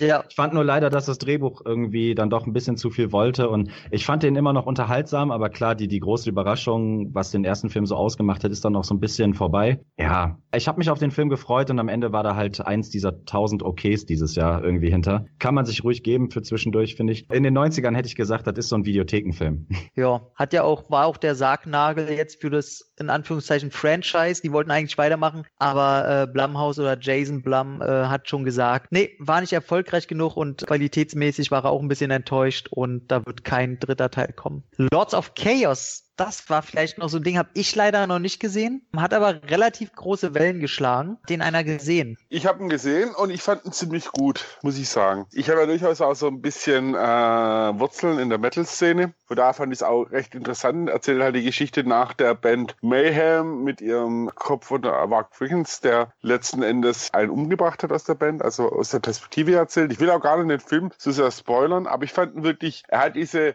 Black Metal-Szene aus Norwegen ziemlich gut eingefangen und auch die Faszination, die da drin ist, ist sehr deprimierend teilweise. Aber was ich sehr schön fand, war, dass er dem Mark Wickens auch ein bisschen, der nach wie vor durchaus in der Black Metal-Szene sehr kultisch verehrt wird, ein bisschen ins Denkmal genommen haben. Deswegen hat er sich auch im ähm, Nachhinein sehr über den Film echauffiert. Der Typ ist ja kaputt. Der also typ ist mega kaputt, aber man muss, man darf nicht vergessen, der ist in der Black Metal-Szene ist, war der lange, lange, lange in Schwergewicht also ich fand wirklich, dass sehr, sehr gut umgesetzt worden ist. Und Ackerlund hat ja schon mal mit Spoon, der auch sehr unterschätzt ist, einen tollen Film abgeliefert und gesagt, mir da wirklich sehr, sehr gut gefallen. Ja, kam auch okay. zum schicken Mediabook und alles raus, also kann man sich gut mal zugeben. Und ist mit Rory Culkin in der Hauptrolle, ne? einem der Brüder von Macaulay Culkin, unserem Kevin. Wer kennt die nicht? Dann geht's weiter und zwar nächsten Monat würde ich sagen, kann man am meisten oh, reden über Gold, goldene Handschuh. Ja, genau, ich meine nächstes Jahrzehnt jetzt. Genau, also goldene Handschuh würde ich erwähnen. Dann kam raus mit Weiß, auch wieder so ein, wie Micha schon meinte, so ein gezwungener Oscar-Kandidat. Und für die Kids kam raus die Winzlinge, Abenteuer in der Karibik. Ich habe noch keinen davon gesehen, ich finde die aber immer sehr niedlich, wenn ich die Trailer sehe. Von daher fangen wir mit Weiß an, den ich mir natürlich nur angeguckt habe wegen den schauspielerischen Leistungen und der Maske vor allem von Christian Bale, der sich da wieder, ah, ich weiß nicht, was der seinem Körper tut, aber der ist auf jeden Fall diesmal, ich wollte jetzt schon beleidigend werden, ein, ein, ein sehr fülliger Mensch mit Glatze, möchte ich es mal nennen. Und zwar, wer war das? Cheney, ne? Lon Cheney? Also erstmal erstmal nichts gegen füllige Menschen mit Glatze hier. Hey. du rettest ja alles mit Vollbart und Tattoos, dann wird es ja zu einem Grundkonzept. So, dann würde es ja cool. Wäre bei Dick Cheney allerdings auch witzig gewesen. Auf jeden Fall, ähm, auch einen Film habe ich gesehen und wie schon der Spitzenkandidat fand ich Weiß sehr dröge, sehr langweilig und zudem habe ich einfach keine Lust mehr über zwei Stunden wirklich komplett nur Arschlöcher anzugucken. Also ohne, dass es so cool arschlochmäßig wird, dass man sagt, ach, guck mal, wie sie schon wieder die Leute verarschen, sondern guckst dir einfach nur an und denkst, nee, sind halt alles Arschlöcher, so macht irgendwie keinen Spaß, das zu gucken. Deswegen habe ich auch so einen Film, den ich dann leider, leider ausgemacht habe. Oha, okay.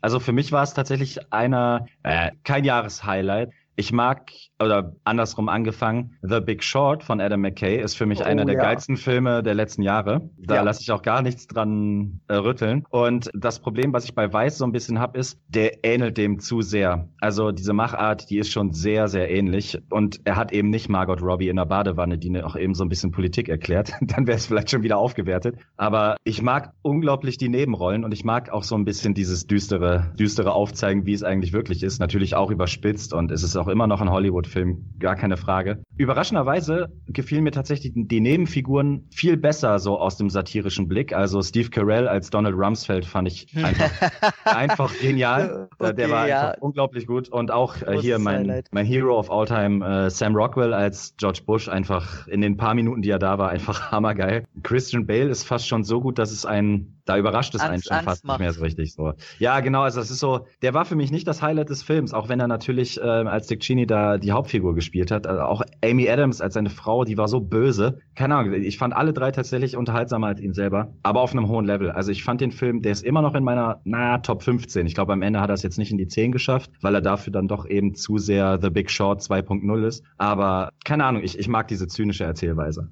Also ich schließe mich schon ein bisschen an. Ich fand ihn okay, durchschnittlich, aber jetzt nicht so ein Riesenknaller. Also äh, Christian Bale ist outstanding natürlich, absolut. Aber es ist halt auch der zwölfte Politik-Thriller mit richtigem Background. Und auch hier wieder, da gibt's einfach Besseres. Na, dann kommen wir doch zum, schade, dass man es so nennen muss, aber zum Aufreger des Monats, der goldene Handschuh von äh, Fatih Akin. Ist so mein Top Ten übrigens. Es heißt eine sehr, sehr ambivalente Haltung zu dem Film. Ich finde, aus der Vorlage hätte man einen besseren Film machen können, muss aber sagen, egal wie ich den Film am Ende finde, wo ich selber mit mir streiten muss, ist es ein Film, über den denkt man sehr viel nach. Also ich muss sagen, so mittelmäßig ich den Film finde, so sehr hat er sich trotzdem bei mir eingebrannt, dass bestimmte Bilder, bestimmte Macharten, bestimmte schauspielerische Leistungen immer wieder in meinen Kopf kommen. Und ich sag mal so, das ist schon ein Argument, sich den auf jeden Fall angucken. Gerade für einen deutschen Film ist der asoziale Art und Weise mutig. Ja, ist er. Auf jeden Fall. Ich finde, du musst den Film auch ein bisschen, also ich, liebe den Roman, der ist auch wirklich super und der Roman ist ja dank dem zweiten Erzählstrang auch ein bisschen, äh, bisschen lockerer irgendwie. Der, ist, der haut ja nicht ganz so in die Fresse wie der Film. Und äh, im Buch geht er ja durchaus ein bisschen, wird ja auch ein bisschen auf den Background von Honka eingegangen. Das macht der Aki gar nicht. Ne? Der hat auch gesagt, das hat er mhm. ganz bewusst gemacht, weil für ihn ist das ein Monster gewesen. Ich finde, der Film ist eine absurde Milieustudie von dem Milieu, das es einfach gab und heute ja auch noch so gibt in Hamburg oder in Berlin oder in München in den Großstädten. Ist schon sehr speziell. Er ist schauspielerisch wirklich toll gespielt. Also die Hauptrolle aller, aller, aller größten Respekt. Ey, der Dassler, ne? Ey, was ein Tier. Krasser. Also wirklich, und ich finde, Akin hat es tatsächlich geschafft, im Arthouse einen Genrefilm reinzuschmuggeln, wenn man so möchte. Mich hat der Film von der Machart her teilweise an William Lustigs äh, Maniac erinnert, der ähnlich ja. eklig war und den ich auch für einen der wirklich kontroversesten und besten Horror, in Anführungszeichen, Filme fand. Und in die Kerbe schlägt halt auch der goldene Handschuh, dass der klassische Arthouse-Besucher, der Akin jetzt aus äh, anderen Werken kennt, da ein bisschen die Nase rümpft. Das finde ich eher amüsant. Mir hat er wirklich gefallen, weil es ein Film ist, der dir richtig in die Fresse haut. Und das findest du bei deutschen Filmen eigentlich sehr, sehr selten. Also ich muss auch sagen, dass ich es sehr überraschend fand, dass einer seiner Opfer, die er auch dann länger hat, mit ihm dann quasi zusammenlebt. Ja, oh. Ähm, kurz. Genau, dass das ja die Darstellerin ist aus Stromberg, ja. die etwas fülligere. Ja. Und da war ich, ich kannte die nur aus Stromberg und ich liebe ja Stromberg, die ganzen Staffeln geguckt und so, durfte die auch kennenlernen und alles. Und dann sehe ich die und dann kommt da so eine Darstellung. Wow, okay. Ja. Und der Film stinkt einfach im positivsten Sinne, stinkt der einfach. Ähm, von daher unbedingt mal angucken, wenn man sehen will, dass deutscher Film auch anders kann. Ich glaube, über den Film wird auch wirklich, das hast du ziemlich gut erfasst schon, über den Film wird noch diskutiert werden, auch äh, in ein paar Jahren, da bin ich mir relativ sicher, weil er halt so so unbequemes Stück äh, Ding ist, was der wirklich in die Magengrube gehauen hat mhm. äh, und beweist mir einmal mehr, dass Akin für mich wirklich zu der Creme de la Creme der deutschen Regisseure gehört, definitiv. Ja, ich habe auch einen vergessen, den lese ich ja. Oh, da kommen wir wieder zu deutschen Kinonamen. Mein Bester und ich kam heraus. Das äh, amerikanische Remake von Ziemlich Beste Freunde. Den oh. ich, ey, ich sag's, der ist auf keinen Fall, kommt der ran ans Original, aber ich war sehr positiv überrascht, dass sich Kevin Hart äh, so zurückhalten kann. Und ich fand den wirklich völlig okay. Puh, ich muss gestehen, dass ich ziemlich beste Freunde schon überhaupt nichts abgewinnen konnte. Und dass ich dann auch noch von einem, von einem Remake mit Kevin Hart gelesen habe, da, der ist auf meiner Liste, wenn er da jemals überhaupt drauf war, ganz, ganz unten gewesen. Ja. Aber Brian Cranston halt auch, ne? ja. Springen wir eine Woche weiter. Bevor ihr weitermacht, ich wollte noch ganz kurz sagen, dass in derselben Woche wurde auch Can You Ever Forgive Me veröffentlicht. Das ist so, so ein Drama mit Melissa McCarthy in der ersten Rolle und die kann ich ja normalerweise überhaupt nicht ab, die Frau. Und äh, wer sich dafür interessiert, für Filme, in denen Schauspieler mal so in eine völlig andere Rolle schlüpfen, der hat mich im positivsten Sinne wirklich überrascht. Sie spielt ja selber so eine Biografin, die Leute beschissen hat und dadurch aus so ein bisschen aus der eigenen Armut so ein bisschen aufgestiegen ist, zusammen mit so einem Junkie, mit so einem schwulen Junkie-Freund. Äh, übrigens gespielt von, äh, wie heißt er hier, Richard äh, Grant, der einfach Bombe ist in der Rolle fast noch besser als sie. Aber wenn man sich für Filme interessiert, die einfach mal so Leute in so ein anderes Licht rücken, dann sollte man den auf jeden Fall gesehen haben. Weil ich sehe Melissa McCarthy jetzt auch so ein bisschen mit anderen Augen. Also der hat mir sehr gut gefallen. Tut mir wahnsinnig immer bei ihr leid. Ich finde, die sollte ihren Agenten wechseln, weil die Frau ist wenn man die in Interviews sieht, die ist so toll. Ich will jedes Mal einfach um mich rum haben als Freundin, die muss so cool sein. Und wenn ich die mal in Filmen sehe, will ich der einfach nur in die Fresse scheißen. Also die nervt mich so dermaßen auf der Leinwand, dass es mir weh tut, wenn ich immer sehe, wie cool die eigentlich ist und was die für andere Rollen spielen kann. Das war ja schon bei Vincent so mit, mit äh, hier Bill, wie heißt der Ghostbusters? Mary. Da hat sie ja schon eine andere Rolle gespielt. Da hast du gemerkt, ey, siehste, die kann. Die kann Schauspielern, die kann andere Rollen, die kann groß sein. Gib ihr nicht dauernd diese, ich bin fett und fall um. Ach, ganz schlimm. Hat sie, hat sie auch gar nicht verdient. Also die spielt halt in Can You Ever Forgive Me auch so eine richtige, die weiß überhaupt nicht so, wie sie so sozial mit, also so soziale Kommunikation hat die halt gar nicht drauf, aber das merkt sie und äh, verzweifelt daran auch so ein bisschen, während sie aber Leute bescheißt und Geld damit macht. Also es ist ein richtig cooler Film, wenn man mal so auf, äh, auf sowas steht. Kann ich nur empfehlen.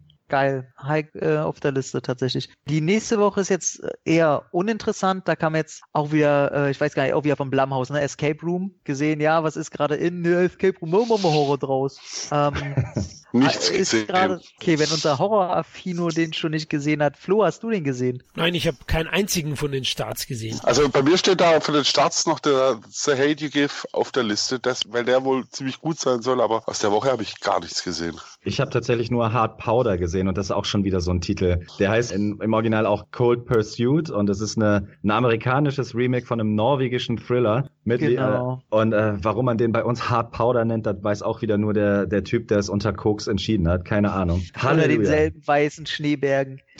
Ja, Ähm, ja. Eigentlich weiß man dann genau, warum er ihn Hard Powder genannt hat. Weiß man ja genau. oh ähm, mein Gott. Genau, Original ist ja einer nach dem anderen, heißt der bei uns. Und ich fand das Original halt super geil. Und nachdem ich gehört habe, dass derselbe Regisseur von dem Ding auch das amerikanische Remake macht, habe ich zuerst gedacht, hm, gut, dann wird's wieder einfach genau derselbe Film. Und dann gab's ein Fakt, wo ich gesagt habe, okay, ich gucke ihn nicht. Und das ist wohl, dass der Bösewicht von seiner Machart wohl ausgetauscht wurde. Der war ja im Original, nennen wir es eine Marke für sich. Und ich sag mal, er schafft es im Film, dass man darüber lacht, dass einer Frau mit der Faust ins Gesicht geschlagen wird. Und das muss man erstmal schaffen. Und wenn ich sehe, dass so eine Type fürs amerikanische Remake so ein glatt gebügelter Austauschbösewicht anscheinend genommen wird, von der Machart, wie er geschrieben ist, dann habe ich gesagt, nee, nee, genau das hat für mich das Original ausgemacht, welche Welten aufeinandertreffen, was Protagonist und Antagonist angeht. Wenn ich hier sehe, okay, Liam Neeson und Austauschbösewicht 256, nee, brauche ich nicht. Aber ist sehr gut. Er hat mich unterhalten, sagen wir mal so. Ich hatte erst so Vorbehalte, weil dir der Trailer, der wird so auf Action gemünzt und dann ist es auch noch Liam Neeson und du denkst, du siehst da Taken 5 oder 6, so Level Schnee. Aber ich fand den mit seiner zynischen, sarkastischen Art, also eher selbstironisch, das fand ich schon fast wieder cool. Der braucht nur so ein bisschen, der hat so ein paar Längen. Aber ich, ich fand den schon, also schlecht war er nicht. Ey, Liam Neeson in der Hauptrolle, so das ist immer noch so, das kann, muss man sich eigentlich geben, ne? Kann man machen. Ja, also wie gesagt, man muss sich davon freimachen, dass es ein Remake von einer nach dem anderen ist und dann irgendwie Liam Neeson auch mit seiner Taken-Vergangenheit da die Hauptrolle hat. Der ist schon anders, der Film, und ich finde den auch ganz cool. Okay. Oh, jetzt, jetzt sind wir äh, im März und jetzt prallen ja zwei Gegensätze aufeinander. Einmal pure Scheiße trifft auf ganz große Liebe. Captain Marvel trifft auf die Mid-90s. Wehe, einer denkt jetzt auch nur, dass ich mit der großen Liebe Captain Marvel meine. Äh, rass ich aus. ja, ja, Flo, ich, ich hab's schon im Hintergrund, ich hab schon stand wieder den Startlöchern, ey. Nein, Quatsch. Ja. Mid- Midnight ist, ist ja bei mir zum Beispiel, und da streite ich mich noch, ob es Top 1 oder Top 2 ist. Ich weiß immer nicht, ob ich das so groß rausposaunen will, weil es natürlich klischeehaft ist, dass man den so geil findet, weil man in der Zeit aufgewachsen ist. In den 90ern? Ach stimmt, ihr seid ja alles alte Säcke. Ich bin aufgewachsen, es tut mir leid. Nee, also bei uns war das auch das Lebensgefühl. Also das war eigentlich, ich war 90, war ich 16. Und Skaten war da schon auch ein Riesenthema. Absolut. Deswegen darfst du gerne darüber, lass alles raus oder lasst alles raus. Habt ihr den alle gesehen? Ja. Nein, Also für mich ist es, wie gesagt, tatsächlich so die Filmüberraschung und Entdeckung des Jahres. Ich meine, man kann ja von Jonah Hill halten, was er will. Er ist ein toller Schauspieler. Aber was der da im Regiedebüt abgeliefert hat, hat mir wirklich die Schuhe ausgezogen. Mit 90s ein Coming-of-Age-Film, ein klassischer, der wunderbar dieses Lebensgefühl der 90er einfängt aus der Skateboard-Szene. Gut, die Skateboard-Szene, in der ich mich damals bewegt habe, da war eher Punk und, und Hardcore-Musik angesagt. Das ist dann eher die Hip-Hop-Schiene. Aber er fängt es wunderbar ein. Tolle Hauptprotagonisten, ein toller Soundtrack auch. Und ich finde, was er wahnsinnig gut macht bei dem Film, ist einfach, es gibt ja viele Filme, die so ein bisschen einen Geist von der Generation einfangen. Da zähle ich auch ein Trainspotting dazu, wegen mir sogar ein Kids. Aber Jonah Hill überzeichnet das nicht so. Also die Protagonisten haben alle ihre Probleme und, und alle äh, ein bisschen ein schwieriges Leben. Aber dieses Freiheitsgefühl, diese Lust auf was Neues, was Neues zu entdecken, das hat er wunderbar eingefangen in dem Film. Und da wirkt nichts klischeehaft oder aufgesetzt. Also das ist ein Ding. Jeder, der in der Zeitspanne aufgewachsen ist, muss den Film eigentlich lieben. Also für mich ist es wirklich eine wunderbare Liebeserklärung. Eine tolle Zeit, in der ich aufgewachsen bin, mit viel Erinnerung an die Jugend, eine erste Liebe, ein das erste Mal betrunken sein, äh, das erste Mal ein Olli probieren und dann mal fett auf die Fresse fallen. Aber einfach trotzdem probieren, weil es cool war. Ich muss also dazu sagen, ich habe mein Skateboard mehr unterm Arm gehabt, als damit gefahren. Das hat irgendwie so, man hing halt da rum in der Szene irgendwie. Und auch so Dinger drin wie, dass man irgendwo skatet, wo es eben, wo es doch keine von der Stadt öffentliche Skateparks gab, sondern da hat man halt illegal in äh, Stuttgart bei mir damals auf dem Königsplatz äh, an den Treppen gesurft, wo dann auch irgendwann die Cops oder ein Sicherheitsbeamter vorbeikam. Wunderbar erzählt, absolute Sehempfehlung. Und wie gesagt, ich hader noch, ob der oder ein anderer bei mir die Eins sind. Äh, auf Facebook habe ich ihn jetzt mal auf Platz eins gesetzt, einfach weil es so eine Überraschung war. Gehe ich mit. Ich finde den Film richtig gefühlvoll inszeniert. Bin ja auch in den 90ern groß geworden und das ist echt so, das ist fast schon wie Fanservice an die eigene Jugend. Man entdeckt so viele Sachen wieder, das hat er so mit einer so gekonnten Raffinesse eingefangen, der Jonah Hill. Das ist so ein bisschen wie wenn man so mit so einer Achterbahn durch so einen 90er Freizeitpark fährt, aber halt überhaupt nicht irgendwie überzeichnet und mit irgendwie allen Trends, die es da so gab, ausgestattet, sondern halt echt, wie es so in Wirklichkeit war. Also so aus, aus der Sicht von Personen, die in den 90ern halt groß werden und so. Das hat er mega geil eingefangen. Also ich war auch sehr, sehr positiv überrascht. Ich finde auch, das ist so quasi die Antithese zu einem Stranger Things, womit ich jetzt nicht äh, Stranger Things torpedieren will, aber wo die sagen, hier, guck mal, war das nicht cool, hier, guck mal, war das nicht cool, hier, wir hauen dir das mal in die Fresse, ist der, wie du schon meinst, sehr gefühlvoll, sehr bedacht in seinen Zwischentönen. Also da gibt es so viel kleinste Momente, die im ersten Moment eigentlich unwichtig erscheinen, aber jeder, der diese Zeit mitgemacht hat, ich war genauso Skater gewesen und dieses Ganze, wie auch Kali schon meinte, ewig lang Olli probieren oder einen Kickflip und immer wieder auf die Fresse fliegen, dieses Annähern oder auch so kleinste Momente, wo sein Bruder verprügelt ihn ja immer und dann in der Gruppe mal sehen, wenn der halt auch mal angemacht wird und auf einmal auch nur so ein kleiner Schisser ist und so eine Geschichten. Ey, wer kennt das nicht? Und da sind so viele kleine Momente drin, dass man kommt aus dem Stau nicht raus und ich sage, allein der Charakter oder die Figur von Fuck shit. Ah, Super. Ey, ich liebe, also ich würde niemals mit diesem Menschen zusammen skaten wollen. Aber wenn der irgendwo unter 30 Leuten so dabei ist, würde ich ihn so feiern. Fuck shit ist so einer meiner Lieblingsfilmcharaktere dieses Jahres. Aber was ich noch sagen möchte, weil ihr habt vorhin schon mal mit, er kann keinen Schluss machen. Ich finde, der Film hat ein wunderbares Ende. Also wirklich oh, top. das ist so Es war wirklich Gänsehaut. Gänsehaut. Ey, es war so schlimm. Ich wusste nicht, ob ich heulen soll oder ob einfach nur Gänsehaut ohne Ende und ja. oh, das war toll. Und ich finde, der Film, der ist auch gar nicht moralisch oder, oder sonst irgendwie mit erhobenem Zeigefinger und schau mal, wie schlimm die Jugend war. Und ich finde auch so diese, diese Alltagsprobleme, mit denen die sich dann rumschlagen, wo dann er auch, äh, also einer der Protagonisten quasi erzählt, wie jeder so sein Päckchen quasi zu tragen hat irgendwie. Dieser Zusammenhalt, der dann halt noch drin ist. Dass da halt auch irgendwie, wenn du dich damals in so einer Clique bewegt hast, da hast du auch zusammengehalten irgendwie. Da hast du auch den Idiot mitgeschleift, der sich auf jeder Party zugekotzt und zugeschissen hat oder, ja. oder irgendwie wieder von irgendjemand auf die Fresse bekommen hat. Also das war schon ein toller Film und ich muss auch echt sagen, also er lief ja nicht wirklich im Kino. Ich glaube echt nur in ein paar Programmkinos und war auch sofort wieder draußen. Ist dann, dann glaube direkt bei Amazon gelandet. Schade einfach ein bisschen, dass so ein teurer Film dann doch bei dem Streamingdienst äh, landet. Aber wer weiß, ob es anders das Ding überhaupt finanziert worden wäre. Aber toller Film, toller Film wirklich. Ja, und da der im Prime-Paket ist, ey, bitte anschauen. Dann kommen wir noch zu Captain Marvel, der anderen Gut. Seite der Fahnenstange. Also zu dem Film sage ich nichts.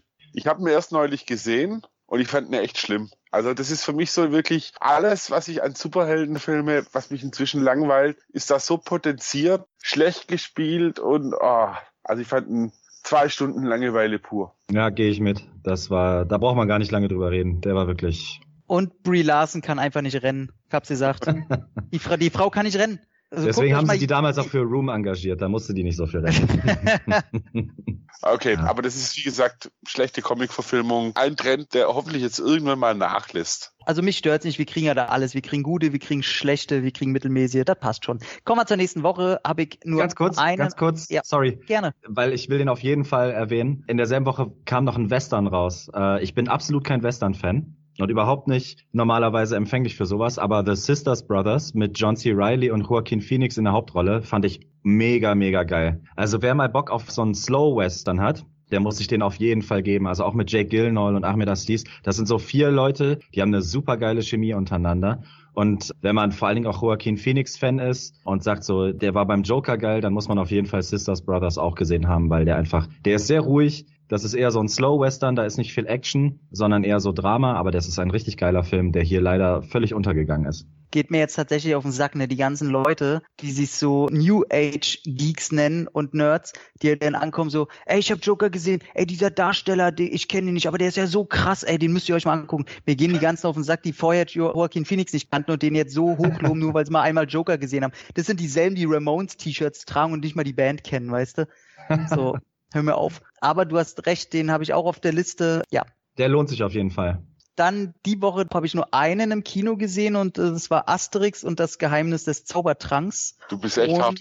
Ey, tatsächlich mein erster Asterix-Film überhaupt. Und äh, ja, war nett. Ich werde mir keine weiteren angucken. War jetzt nicht schlecht, ich habe mir ein paar Trailer und ein paar Szenen jetzt auch aus den Trickfilmen angeguckt. Ist einfach ein klarer Fall von hätte ich mit aufwachsen müssen. Also schau dir Asterix erobert Rom an, weil der, der könnte dir gefallen. Der ist auch sehr satirisch in vielen Dingen. Ich fand ihn ja, ist nicht falsch verstehen, ich fand ihn jetzt auch nicht schlecht. Dieser, ich fand vor allem, dass der Animationsstil sehr gut zu dem Zeichenstil der alten Filme passt. Und der hat ein paar ganz nette Musikeinsätze drin. Da wippt man schon so ein bisschen mit, wenn sie denn den, den Römern äh, wieder aufs Maul hauen und dazu ein cooler, cooler Popsong so läuft, der extrem gut passt. Aber ansonsten. Was lief denn da? Darf ich fragen? Eins, zwei Polizei oder? oder Hyper Hyper oder was ey, lief da? Was sag ich, ey? Ich hätte gefeiert. Hyper Hyper, noch besser. How much is the fish? Dann ja. wird dem, dem. Okay, ich halt's Maul. äh, hätte ich gut gefunden, hätte ich gut gefunden. Ja, ansonsten, ich denke mal, ihr könnt wahrscheinlich auch ein bisschen mehr. Ich denke mal, ein oder zwei haben den gesehen, äh, über Destroyer vielleicht reden. Also ich habe auch tatsächlich in der Woche gar nichts gesehen. Ich habe Destroyer gesehen, aber kann man auch getrost nicht sehen. Ja, Nicole Kidman sieht da voll krass aus und so wie ich das eben bei Melissa McCarthy ja sagte, wenn man jemanden sehen will in so einer völlig anderen Rolle, dann guck lieber den mit Melissa McCarthy, weil der hier, der ist so hart darauf aus, dass Nicole Kidman, ganz ehrlich, ich weiß gar nicht, vielleicht ist sie auch nur einfach ungeschminkt in dem Film. Ganz ehrlich. Aber der, der ist nicht dramatisch, der ist gar nichts irgendwie. Na dann, ey, komm in die nächste Woche. Da kommt jetzt unser aller deutscher Lieblingsfilm. Also du bist ja nicht deutsch, wenn du den nicht toll findest. Head Full of Honey kam raus. Ich hoffe, ihr habt alle ein Poster über eurem Bett. Ja, klar. Braucht man nichts zu reden, ne? Äh, lächerliche Scheiße. Ähm, raus kam Wir von Jordan Peele, der neue Film, der Get Out vorher gemacht hat. Ist mit großen Vorschlusslorbeeren gelaufen. Vielleicht ein relativer deutscher Erfolg, die Goldfische und immer noch nicht gesehen, will ich mir unbedingt als 4K Mediabook holen. Dann schließe ich mich ein, mache alles aus. Ich will Free Solo gucken. Auf den habe ich richtig Bock. Iron Sky 2 kam raus und ja. Also wir habe ich in meinen Top 10 drin. Weil ich fand, dass der seinen Vorschusslorbeeren schon sehr gerecht wurde. Also für einen zweiten Film, der zweite Film ist, das sagt mir immer das Schwierigste, fand ich das wirklich mehr als unterhaltsam. Ja, es ist ein bisschen viel reingepackt in den Film, viel bedeutungsschwanger und ähnliches, aber ich fand ihn wirklich sehr unterhaltsam. Er hatte ein paar tolle Bilder drin und schauspielerisch war der halt wirklich auch ziemlich cool besetzt. Also hat mir das sehr gut gefallen. Hat denn außer euch sonst noch jemand gesehen? Ja, also ähm, da bin ich absolut bei dir. Der ist auch bei mir in der Top 10. Und ich bin gar nicht mal einer, der Get Out so abgefeiert hat. Äh, ich, nee, ich auch nicht, witzigerweise. Also, ja, also für mich hat wir tatsächlich, wenn man es jetzt so mal auf Jordan Peele runterbrechen will, hat er sogar noch eine Schippe draufgelegt. Und ich mag ja Regisseure, die dann wirklich auch so Eigenständiges mal machen und eben nicht so Einheitsbrei. Und da hat wir ja dann doch, klar ist der drehbuchtechnisch jetzt vielleicht nicht bei 100 Prozent, aber der macht, der geht wenigstens mal so ein paar riskantere Wege, sagen wir es mal so. Und auch die Figur von Lupita Nyong'o, ich liebe ja Lupita Nyong'o. Oh, äh, in, insofern Fanboy-Vorschuss, aber die spielt das so geil. Mich hat der Film mega unterhalten. In dem Film konnte ich auch völlig damit leben mit der, mit der Humorkomponente, die mir bei Get Out richtig auf den Sack ging. Fand ich bei Wir viel, viel homogener ins Drehbuch äh, eingeflossen sozusagen. Also ist für mich ein Jahreshighlight, auf jeden Fall. Ja, also ich fand auch, der hat durchaus, also viel ist ja vorgeworfen worden, dass er zu viel reingepackt hat, zu viel Symbolik, zu wenig erklärt. Aber ich finde, der Film hat auch die Tiefe, dass einen schönen Raum zum Interpretieren hat auch. Vielleicht ein Stück zu viel, aber ich hatte viel Spaß und ich finde generell die Schauspieler, auch wie die ihre Gegenparts spielen, ziemlich, ziemlich geil. Ich würde auch mitgehen. Ich finde den auch sehr gut. So ein Top 15 Film war am Anfang auch so Top 10, aber mittlerweile ist er rausgeflogen. Und fuck, ich liebe Get Out. Für mich einer der besten Filme der letzten zehn Jahre. An den kommt wir auf keinen Fall ran, Leute. Also nicht den Kollegen zuhören, denn okay, sorry. Nein, aber ich finde es auch ein packenden Psychotrip. Ihr habt schon recht, es wird nicht alles erklärt. Er, er fordert so ein gewisses Maß vom Publikum, auch dass man dem Film glaubt und interpretieren will. Aber die eingestreute Gesellschaftskritik, der für mich unvorhersehbare Twist, manche sagen, ich wäre zu leicht zu haben für sowas und die humoristischen Spitzen finde ich klasse. Also ich war echt positiv überrascht. Ich fand oh Mann, ey, jetzt. Also ich, erstmal gehe ich mit dir mit. Get Out ist große Klasse. Ich liebe Get Out muss aber sagen, wir fand ich enttäuschend. Ich finde, der, wie Kali schon meint, der hat richtig gute Bilder, der ist handwerklich, ist der top. Also der haut auch nicht mein Vertrauen in Jordan Peele weg, eher im Gegenteil. Ich sage, das ist ein richtig guter Film, der ist halt nur nichts für mich, weil ich leider die Antithese zu Flo geben, der Twist am Ende. Während ich den ganzen Film geguckt habe, nach den ersten fünf Minuten, dachte ich, dieser Twist ist also der ist schon allen klar. Und dass das am Ende als Twist gegeben wird, habe ich gedacht, äh, wovon reden wir denn hier die ganze Zeit? Es ist doch klar. Und dann heißt, hat der Film für mich komplett verloren und ab dem Moment, wo sie sowieso anfangen zu reden, fand ich es eher zum Belächeln und ein bisschen Fremdscham. Und da habe ich gedacht, okay, da hatte der mich total verloren und fand ich für mich ein bisschen peinlich so, aber trotzdem, allein von den Bildern her finde ich den toll.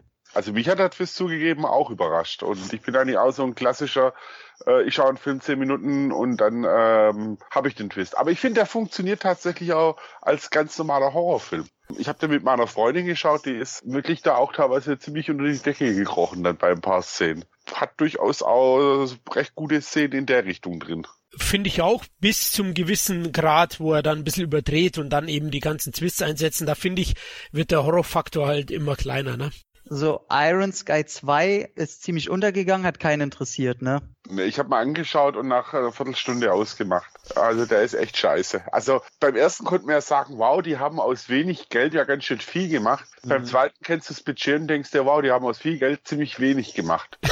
Also überall schlecht. Plakatspruch. Also, äh, ja, also furchtbar, echt. Weiter geht's und zwar Robert Zemeckis hat sich zurückgemeldet Und den Trailer wollte ich unbedingt sehen, auch nach einer wahren Geschichte. Ich fand alles, was ich dazu gesehen habe, sehr, sehr toll. Und leider sind dann die Kritiken alle eingetrudelt und haben gesagt, boah, war nix. Robert Zemeckis, Mr. Zurück in die Zukunft, Mr. Äh, Castaway, willkommen in Marvin. Aber hat komplett, also hat gar keinen interessiert, oder? Hat auch keiner gesehen von euch?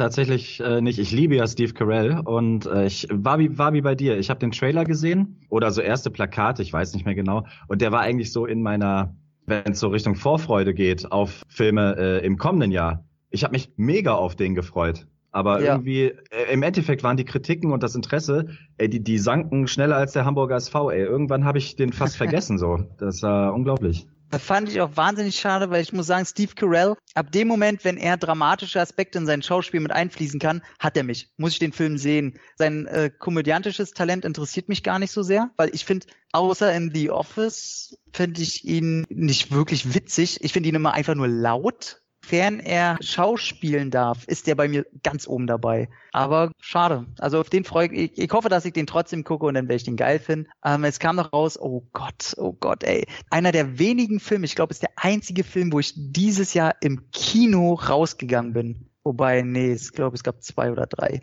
Egal. Aber Dumbo von Tim Burton. Alter Schwede. Also ich kenne den Trickfilm nicht, aber was war denn das für eine hingerotzte Scheiße? Ey, ich glaube wirklich, dass Tim Burton seinen Zauber verloren hat, ne? Für mich hat er den nie wirklich besessen. Ich kann Tim Burton Filmen in 90 Prozent der Fälle nichts abgewinnen. Ich finde das, es ist aber auch einfach nicht mein Fall. Ich kann schon verstehen, warum andere Leute ihn so verehren und auch viele Filme von ihm mögen. Man muss sich ja auch selber immer eingestehen, es gibt einfach bestimmte Dinge, die einen persönlich nicht jucken. Das wäre bei mir so Anime, Manga und das ist auch so Tim Burton. Ich glaube, außer Sleepy Hollow kann ich von dem einfach nichts gucken. Und Dumbo, ich kenne sogar das Original, also das, den Trickfilm davon habe ich als Kind auch vorgesetzt bekommen. Hat mich auch interessiert, einfach nur, wie er das so umgesetzt hätte hätte. Mhm. Aber ganz im Ernst, das Interesse ist einfach so gering. Ich weiß nicht, ob das Marketing scheiße war oder ob, ich weiß nicht, also im Endeffekt habe ich ihn tatsächlich nicht gesehen und ich werde ihn auch nicht sehen. Flo? Ich habe ihn nicht gesehen. Ich war ein großer Tim Burton-Fan, war ja, also 80er, mhm. 90er Jahre wirklich großes Kino geliefert. Der letzte, der mir gut gefallen hat, Sleepy Hollow, ist ja schon gefallen, ist einer der Titel. Und äh, Dark Shadows fand ich noch auf mobile Art und Weise ei, unterhaltsam. Ei, ei, ja, ist kein großer Titel, natürlich nicht, aber hey, Beetlejuice, die Batman-Filme von ihm, äh, Edward mit den Scherenhänden, der hat schon richtig Gutes gemacht. Ja, aber er, er hat so ein bisschen, spätestens nach Planet der Affen und den Disney-Titeln, hat er so seinen eigenen Stil und seine Magie etwas verloren. Mhm. Also ich fand Alice tatsächlich tatsächlich äh, mochte ich noch. Den mögen ja viele auch schon nicht. Aber es liegt auch vor Dingen wieder an, an den Schauspielern eher, nicht am Handwerk. Ich habe so das Gefühl, dass er sich in CGI verliebt hat und ihm reicht es einfach, wenn er da möglichst viel von drin hat, ohne dass er da einen großen Konsens findet. Also wie der Mann mit CGI umgeht, finde ich leider desaströs. Aber gut, brauchen wir nicht weiter darüber eingehen. Beach Bum kam noch raus mit Matthew McConaughey. Nicht gesehen, will ich mal gucken. Matthew McConaughey geht immer. Aber der letzte Film für äh, diesen Monat, für mich jedenfalls, war war die Abschiedsvorstellung von Robert Redford. Und der hat mit Sissy Spacek zusammen äh, ein recht niedliches Paar abgegeben bei Ein Gauner und Gentleman. Und ich finde, im Grunde eigentlich ist ja jeder Film, der im Deutschen ein Gauner heißt, da bezahle ich keinen Eintritt für. Aber der war auch äh, leider nicht so gut. Also wäre das nicht die Abschiedsvorstellung gewesen, hätte das kein Schwein interessiert, das Ding. Ja, den habe ich im Flieger gesehen. Ich bin ja dieses Jahr nach New York geflogen. Da darf man immer wieder ein paar Filme schauen und Gauner und Gentleman war einer davon. Und ich bin eingepennt am Sitz. Ne? Und ich penne nie ein beim Fliegen. Höchstens ich habe zehn Whisky-Intos. Äh, fand den auch recht träge. Ja, ich muss auch sagen, Robert Redford, okay, der Mann hat ein Charisma, da schaut man zu. Aber die Story und das, oh Gott, der war schon. Und Beach, Bam habe ich übrigens auch gesehen. Mhm. Oh ja, ja, im Heimkino, weil der wurde ja richtig stark gefeiert. Also durchweg so aus meiner Blase. Und ich muss echt sagen, ja, die Songauswahl ist cool, McConaughey ist cool und visuell macht er auch ein bisschen was her. Aber also inhaltlich null Substanz. Da wird sich einer reingezogen nach einem anderen. Es geht um Selbstverwirklichung. Das ist für mich jenseits von Gut und Böse. Das ist ein, ein ganz wilder, eigenwilliger Trip, eine Dauerdröhnung. Mhm. Cheese and Chong, nur nicht gefällig und unterhaltsam, sondern einfach teilweise anstrengend enttäuschend. Also ich war echt enttäuscht. Ich habe mir den Scheiß auch noch gekauft. Ne? Jetzt, jetzt kriege ich nicht mehr los. Ich muss auch sagen, äh, so, den, Matthew äh, McConaughey ist für kann, mich... Kannst du mir sehr gerne schicken. Okay, mach ich, mach ich. Versprochen, kriegst du umsonst sogar. Hauptsächlich, der, der nimmt hier keinen Platz mehr weg. es klingt jetzt schon böse, so schlimm war er auch nicht. Es ist okay, aber halt, ich habe da schon mehr erwartet, weil im Vorfeld hat man wirklich einiges gehört. Hey, geiler Film und. Ich wollte nur sagen, so, ich mag eigentlich Matthew McConaughey ja total und ich muss sagen, so, wenn man über Jahresrückblick äh, spricht, das ist für mich so von den Darstellern, glaube ich, einer der größten Verlierer des Jahres. Das tut mir so leid, weil der wurde angekündigt mit Beach Bum, der wurde angekündigt mit White Boy Rick und ich glaube, der dritte, den er gemacht hat, äh, Serenity, Netz der Versuchung, hat auch keinen Schwanz interessiert. Ich glaube, in Deutschland, das muss man sich geben, der war mit drei Filmen eigentlich äh, auf dem Weg dieses Jahr und die sind alle bei uns so kläglich untergegangen und gescheitert. Und äh, der war schon letztes Jahr, glaube ich, mit Gold oder so ähnlich, ist der schon so abgestürzt. Mhm, ich mache mir genau. echt Sorgen, dass der langsam so. Es kommt ja nächstes Jahr zum Glück nochmal ein großer Film mit ihm. Es kam hier Netz, da muss auch die Kurve Versuchung kriegen. kam noch auch noch. Serenity. Ja, ja, ja. genau, meine ich ja. Serenity, Netz der Versuchung. Ach so, ach so, so hieß er. Oh Gott, ey. Ei, ei, ei, ei. Über die reden wir noch. Leute, ja. Leute, Leute. Wiederholt sich das nicht ein bisschen? Hat er nicht vorher schon so eine Zeit gehabt? Ich finde, er, er sollte auch mal wieder einen Agenten durchwürfeln. Ich muss auch sagen, die Filme, die waren ja nicht nur in Deutschland kein Erfolg oder sind unterm Radar gelaufen, sondern selbst wenn ich die US-Zahlen so sehe oder die Award-Shows, oh, da hat er ziemlich daneben gelangt. Also, ja, vielleicht doch zu viel Dauerdröhnung beim Dreh von Beach Bum. Ja, gut, das ist halt, so, das ist halt echt erstaunlich ja so, ne? Also ich glaube, das ist halt so einer, der hält sich immer so wie so ein Woody Harrison so. Die können drehen, was sie wollen, im Grunde. Wahrscheinlich. Ja, aber die sollten vielleicht nicht drehen, was sie wollen. ja, wobei, wobei Harmony Korine schon eine sehr coole Sau eigentlich ist. Wenn, wenn du schon sonst so schaust, was er gemacht hat und auch einen coolen Background hat. Also ich mag den ziemlich und ich zähle ja auch Spring Breakers zu meinen absoluten Lieblingen teilweise. Oh Gott, den fand ich so schlimm, ey. Ich liebe ihn. Naja. Also es ist ein gut, also Beach Bum habe ich reingeschaut, fand ich jetzt auch nicht so gut, aber ich, der Regisseur macht halt sehr quere Sachen, das muss man halt schon sagen. Also sowas wie äh, Bummo oder so, das sind alles Filme, die, die, die sind einfach so für ein spezielles Publikum, um es mal so zu sagen. April. Und zwar, da kam tatsächlich äh, eine doppelte Überraschung im Sinne von Shazam oder in Gestalt von Shazam. Mal wieder ein DC-Held, mal wieder äh, Alleinstellungsmerkmal, haha, ein 13-Jähriger quasi äh, oder ein 14-, 15-Jähriger im Körper eines krassen Supermanns quasi. Fand ich tatsächlich überraschend unterhaltsam wegen meiner Vorangst seitens des Regisseurs der Typ hat nämlich vorher Annabelle 2 gemacht und Lights Out. Zwei Horrorfilme, wo ich sage, ey, die sind nicht mehr weit vom Laternenfall ganz unten. Lights Out gebe ich den YouTube-Kurzfilm, der war gut. Auf Langfilm war das einfach nur leere Kotze und Annabelle 2 hat den Vorteil, dass Annabelle 1 noch beschissener ist. Ich muss übrigens ein Geständnis machen. Äh, vielen Dank, dass ihr mich vorher nicht korrigiert habt, weil ich habe tatsächlich Shazam mit Captain Marvel verwechselt. Ähm, Ach so. man, muss aber, man muss aber dazu sagen, der Charakter heißt im Comic halt auch Captain Marvel. Also Shazam heißt in den DC Comics Captain Marvel, weil er kann ja nicht Shazam sagen. Deswegen genau. habe beiden jetzt verwechselt. Vielen Dank für die Aufklärung. Denn Captain Marvel von Marvel habe ich tatsächlich nämlich nicht gesehen. Aber alles, was du dazu gesagt hast, traf zu.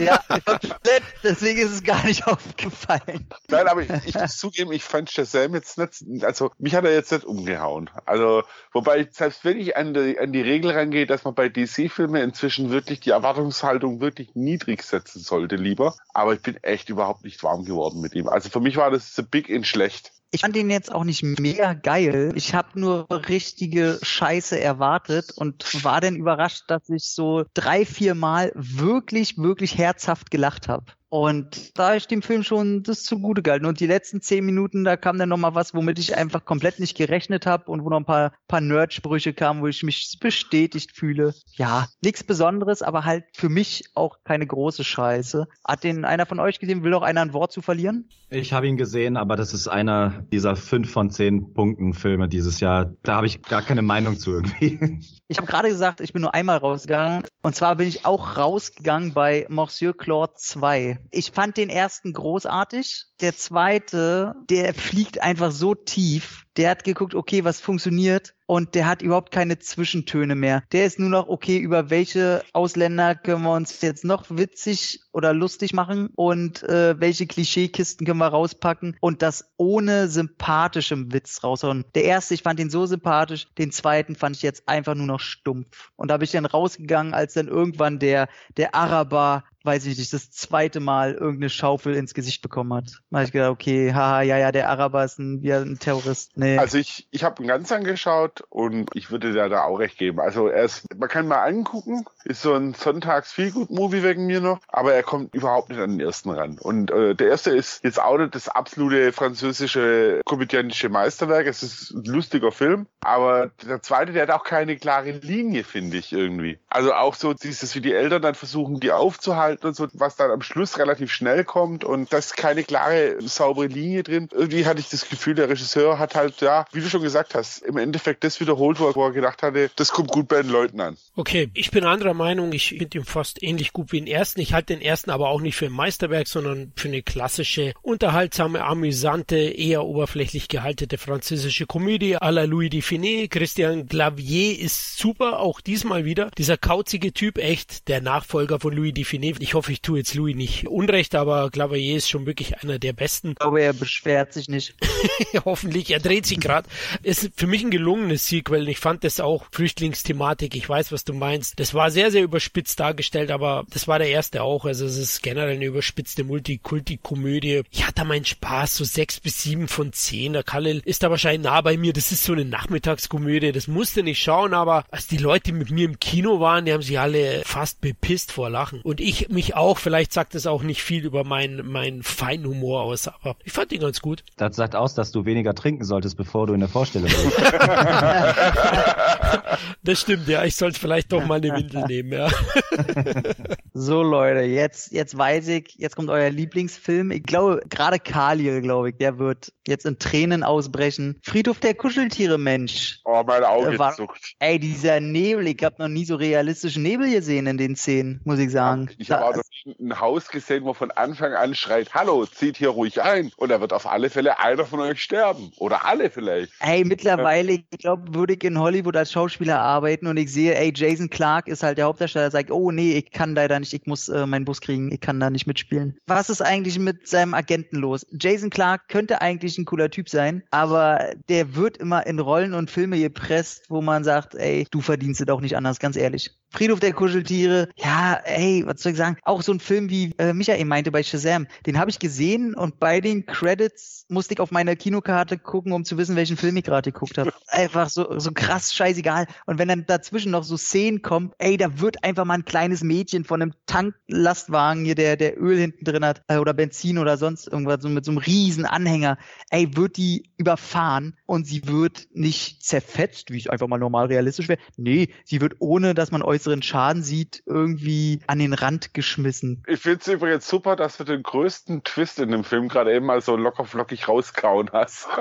Ey, Wen interessiert denn die Scheiße, ganz ehrlich? Ja, aber das war doch die einzige Geschichte, wo ich, wo ich gedacht habe, oh, das ist ja nett, dass sie sich das haben einfallen lassen. Das fand ich noch ganz nett. Weil du natürlich als, als King-Leser und wenn du den Vorfilm kennst, äh, recht ist natürlich, dass der kleine Sohn stirbt und dass dann die Tochter stirbt. Das war dann, ja. Aber sonst Zeitverschwendung. Schlechter Horror. Ein weiterer schlechter Stephen King-Film. Also es ist ja nicht so, dass es da nicht schon genug gibt. Micha, du bist schon in den Startlöchern. Du willst aber ganz bestimmt über Friedhof der Kuscheltiere noch was sagen. Ja, also der ist auch so in meiner Top 5, wenn man die Tabelle dreht, so der war richtig grausam. Den habe ich tatsächlich auch im Kino gesehen. Deswegen war ich eben bei Shazam auch so vorsichtig, weil ich glaube, ich fand auch Shazam nur okay, weil ich vorher Friedhof der Kuscheltiere gesehen habe. So, da hätte, mir, hätte, man mir, hätte man mir eine Menge vorsetzen können danach. Der war richtig unterirdisch. Und ich mag Jason Clark eigentlich, weil das so ein, oh Gott, jetzt hätte ich fast gesagt, das ist ein Charakterdarsteller. Muss ich selber lachen. Nee, aber das ist so einer, der hätte gut in die 90er gepasst, so. Keine Ahnung. Wenn der irgendwo mitspielt, dann ist er zumindest nicht das Problem des Films, sagen wir mal so. Aber diese CGI-Katze, Halleluja, ey. Ich habe mich Ey. selten in einem Horrorfilm so nicht gegruselt. Das war unglaublich. Also, Junge, Ich Junge. fand es geil, wie der böse Sumpf da in dem Film einfach aussieht, wie irgendwo in Herr der Ringe irgendwie. Ganz, ganz schlimme Scheiße. Oh, schlimme Scheiße. Nächste Woche im April sieht genauso geil aus. Wir haben schlimmer Schlimmer Monat. Äh, ey, war wirklich ein schlimmer Monat. Äh, April, April, wir. Da können Sie sich wieder entschuldigen, dass das alles nur ein Scherz war. Die Teenie Epic After Passion ist erschienen. Ich weiß nicht, warum sich, ach nee, ey, gib's auf. Aber, und da bin ich, glaube ich, einer der wenigen, der an dem Ding Spaß hatte. Und ich bin gar nicht ein Neil Marshall Fanboy. Ich mochte Hellboy tatsächlich, Call of Darkness. Ich hatte damit einen riesigen asozialen Spaß im Kino. Oh.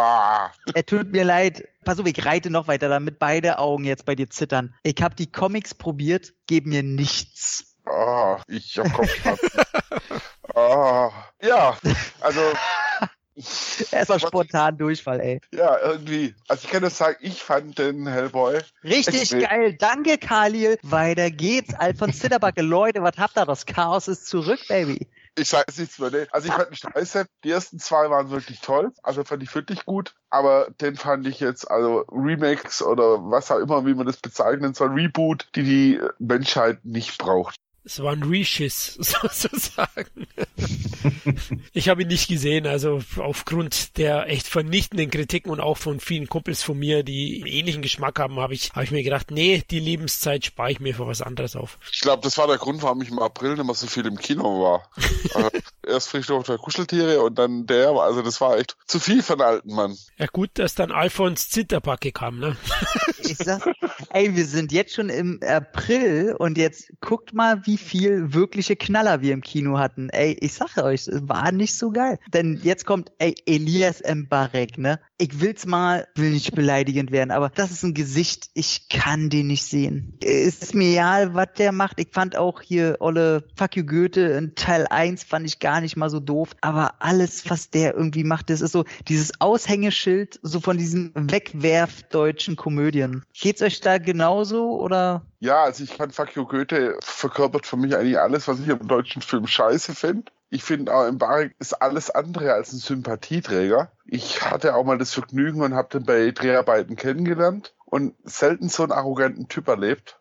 Ey, ich Äh, wollte es nicht sagen. Ich will keine Namen nennen natürlich und ist alles Hörensagen. Ich habe ihn selber nie kennengelernt, ist alles nur Hörensagen oder mein Eindruck von ihm in Interviews. Ich finde, der kommt so wahnsinnig arrogant und habe das jetzt schon öfters gehört, dass es kein Mensch ist, mit dem man sich gerne umgibt. Nö, also da habe ich noch damals für Mediamarkt gearbeitet und da hat er gedreht den äh, TV-Spot für den DVD-Release von Fuck You Goethe. Und das war ein so arroganter Mensch, also auch seltenst erlebt, wirklich. Also Starallüren hoch 10 und eine Entourage an Bekleidung dabei, dass du gedacht hast, der Papst gelandet irgendwie. Schade. Na gut, Ich wollte nur ganz kurz erwähnen, es ging ja eigentlich um den Fall Colini gerade und der ist richtig gut. Ich finde, das ist einer der besten deutschen Filme des Jahres gewesen. Das, also ich gehe da mit bei Elias Mbarek. Das ist bei mir immer so ein 50-50-Ding. Ich mochte ihn in, in zwei, drei Sachen schon. Dafür macht er aber insgesamt zu viel Scheiße. Aber der Fall Colini verdient weder die Kritik noch, dass er untergegangen ist im Kino. Das ist ein richtig mit Herzblut gemachter Film. Liegt Der- auch gar nicht mal an dem Barek, sondern Franco Nero in der Nebenrolle. Mega geil. Also würde ich schon empfehlen, mal zu gucken. ist der besser als äh, der Trailer? Weil der Trailer hat mich schon wahnsinnig angeödet.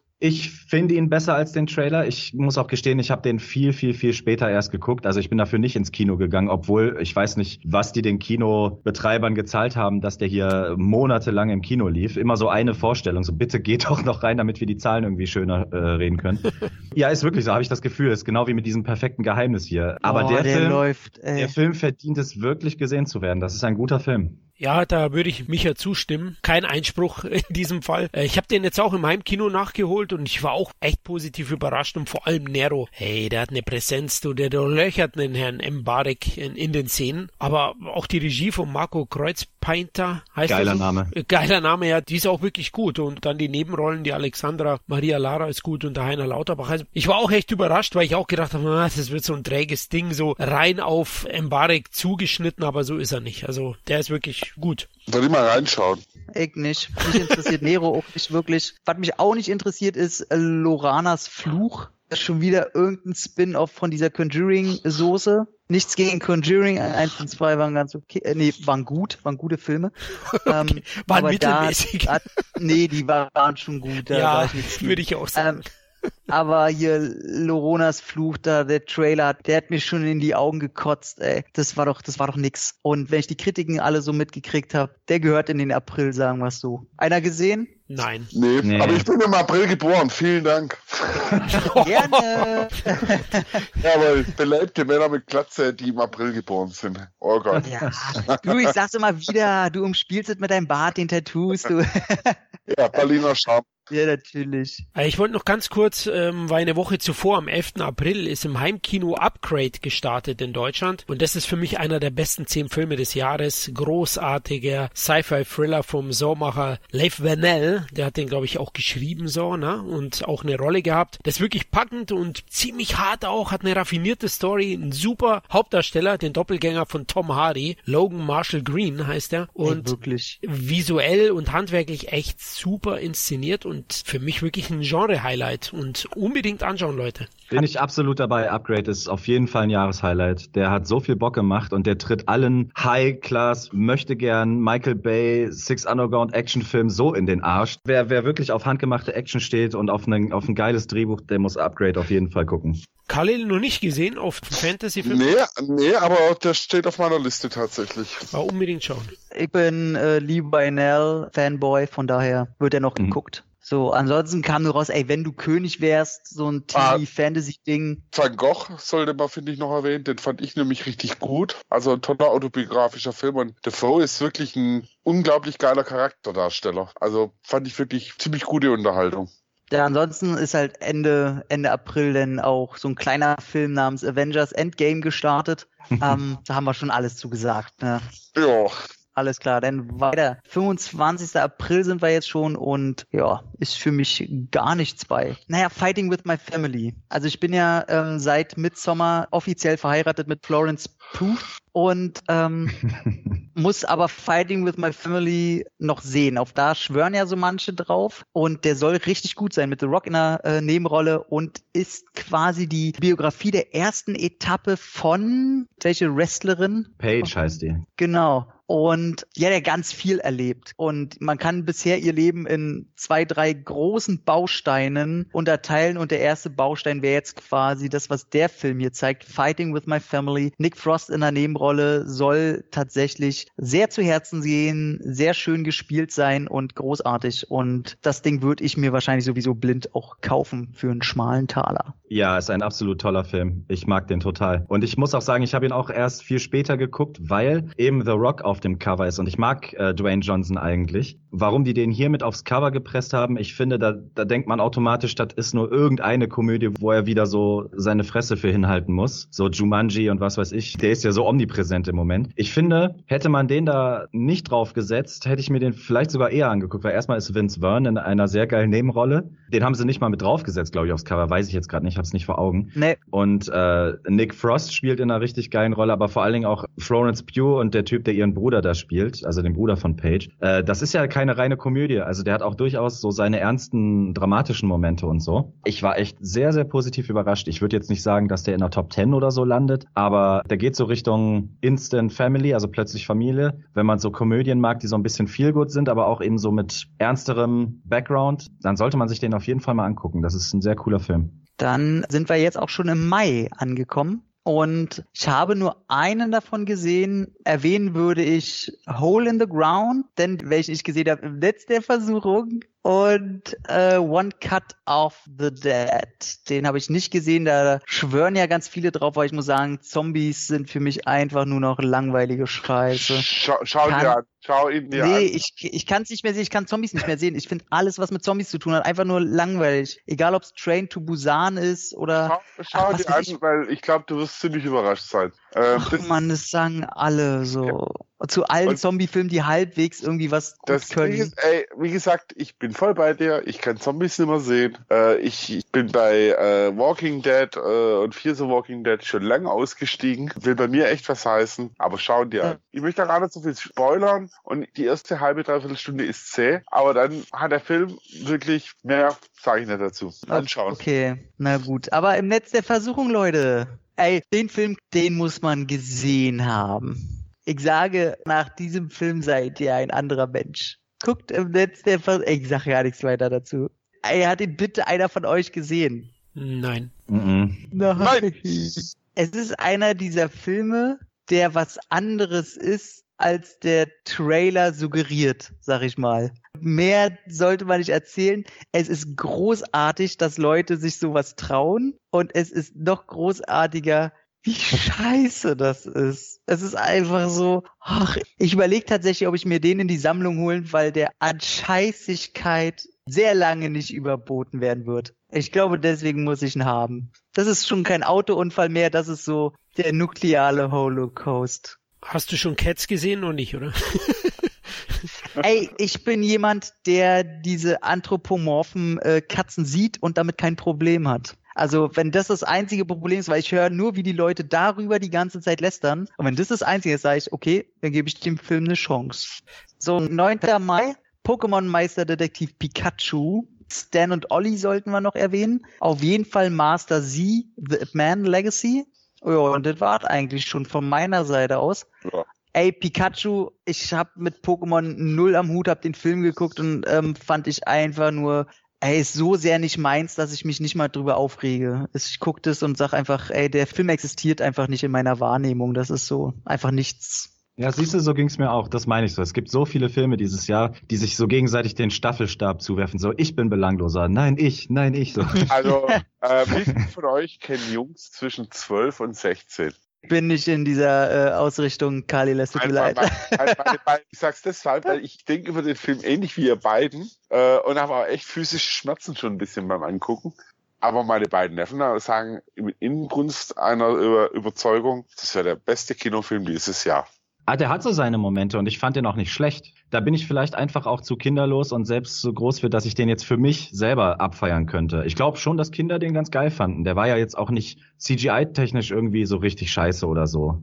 Der ist halt nur echt so für mich, ehrlich gesagt, weiß ich nicht mal, warum ich den überhaupt geguckt habe.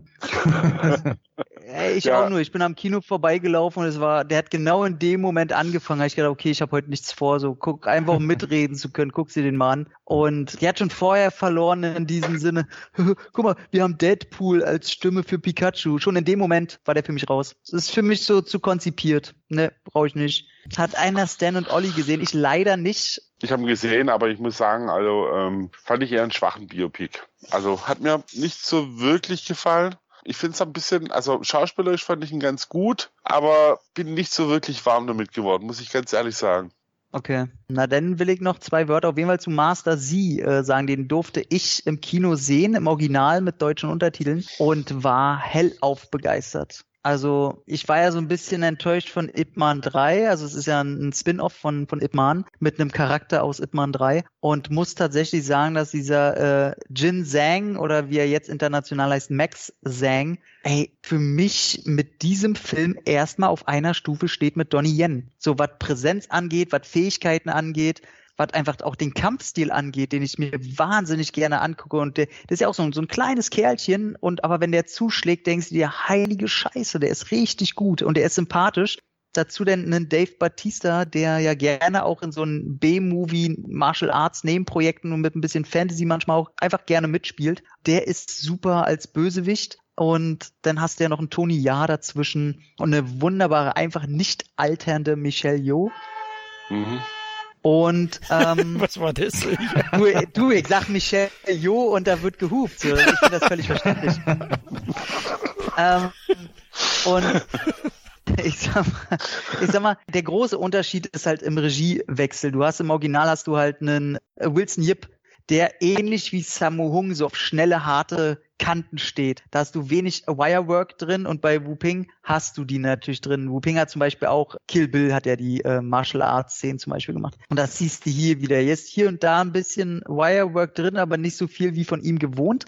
Und da gibt's richtig gut auf die Fresse das ist einfach ein geiler Film und der ist auf jeden Fall besser als zum Beispiel Ip Man 3. Ich würde sogar vielleicht sagen besser als Ip Man 2. Deswegen jeder, der Martial Arts oder irgendwas in die Richtung gut findet, ist das ein absoluter Pflichtfilm. Und der leidet nur so ein bisschen über diesen Spin-off-Charakter. Aber der ist komplett eigenständig und geil und kann richtig was. Kinostarts darauf, die Woche gibt's nur einen, der überhaupt, also für mich erwähnt wird. Neil Jordan hat zwar noch äh, Greta rausgebracht mit Isabelle Huppert und Chloe Grace Moretz, aber komplett kein Interesse an dem Ding. Und welchen ich sehen musste, war The Silence Und das ist ja eigentlich ein Film, der von Netflix aufgekauft und äh, produziert wurde, teilweise möchte ich sagen.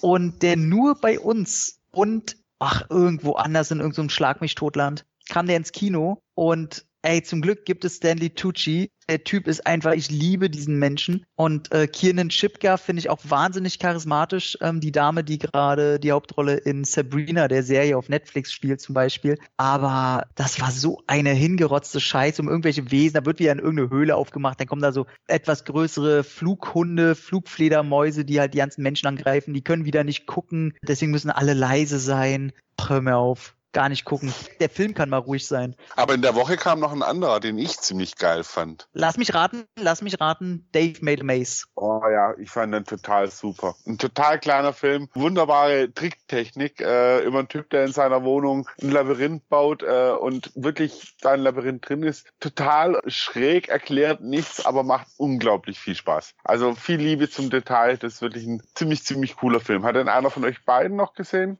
Leider nein. Nein, nein, sagt mir gar nichts. Aber du, John, du kennst ihn. Ich kenne den und äh, habe auch ein bisschen die Pre-Production so ein bisschen verfolgt. Habe ich recht früh auf dem Schirm gehabt und als dann der erste Trailer rauskam, war das genau das, was ich erwartet habe. Der ist halt so ein bisschen, also ich habe ihn noch nicht gesehen, weil leider die Leute, denen ich in der Kritik so ein bisschen vertraue, fanden den halt sehr generisch, sehr enttäuschend. Und deswegen hat sich das bei mir so ein bisschen eingestellt, die Vorfreude, und habe nicht mehr so wirklich Bock, den zu sehen. Okay. Die Machart ist halt geil. Der baut sich halt in seiner Wohnung so ein kleines, weiß ich, so eine, so eine Papphütte aus einfach so Ja. Kartons und dann geht er da halt rein und ist komplett in der eigenen Welt wie so ein positiver Fiebertraum, als hätte vielleicht ihr Jim Henson, als wenn der früher einen Film gemacht hätte, so in die Richtung mit ein bisschen mehr Indie-Flair. Also ich fand wirklich super lustig und, und wirklich tricktechnisch Wahnsinn. Also die Details waren einfach ein Traum. Also ich empfehlen würde ich zum Anschauen. Also wir sind ja relativ häufig auf einer Linie, deswegen so gerade was wirkliche Filmliebhaberprojekte angeht. Ähm, von daher, na gut. So, und dann geht jetzt der, der Sommer langsam los. Gleich als erstes mit einem riesen Kavum. Und zwar, liebe Leute, John Wick Kapitel 3. Also ich war noch nicht satt, aber ich lasse euch erstmal den Vortritt. Also ich bin gleich raus, weil ich habe noch keinen John Wick gesehen. Jetzt muss ich nachladen hier. nein, nein, ähm, auf jeden Fall John Wick Kapitel 3 darf ich ein paar Kugeln verschwenden für den Film. Hat mich wieder großartig unterhalten. Ich finde vor allem immer noch ist es so, dass die Action wahnsinnig geil gemacht ist, großteils noch handmade. Sowas gibt es im Mainstream-Kino aktuell überhaupt nicht mehr, außer eben bei John Wick zu sehen. Dann Keanu Reeves ist einfach eine geile Sau. Ich finde zwar, der hat jetzt schon die ersten Verschleißerscheinungen, Wiederholungen. Der Wüstenpart im Mittelteil bremst das Ganze Mhm. ein bisschen aus und ah, das offene Ende für Mhm. Teil 4 stößt mir auch ein bisschen Ja. sauer auf, muss ich sagen, aber trotzdem, hey, wer auf Actionfilme steht, der kriegt da echt einen stylischen Actionknaller, der Spaß macht. Ja, ich fand ihn auch gut. Also es ist auf jeden Fall einer der Filme, die man, wenn man über 2019 spricht, sollte man den auf jeden Fall gesehen haben, finde ich. Vor allen Dingen, wenn man auch die anderen beiden mag und gesehen hat.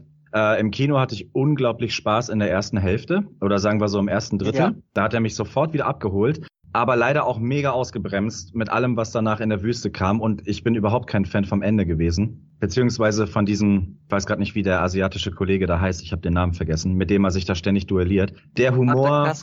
Mag Ja, der, der, der Humor und so, das passte gar nicht da rein, fand ich. Hat mich völlig rausgeholt. Mega geil natürlich am Ende, wie er da seine Hand hebt, mit dem abgehackten Finger und so auf Teil 4 hindeutet. Fand ich super geil. Aber ähm, ich feier den jetzt nicht so geil ab, wie viele das tun. Dafür war er mir insgesamt dann doch zu schwach. Aber wie gesagt, das erste Drittel war immer noch sehr, sehr geil.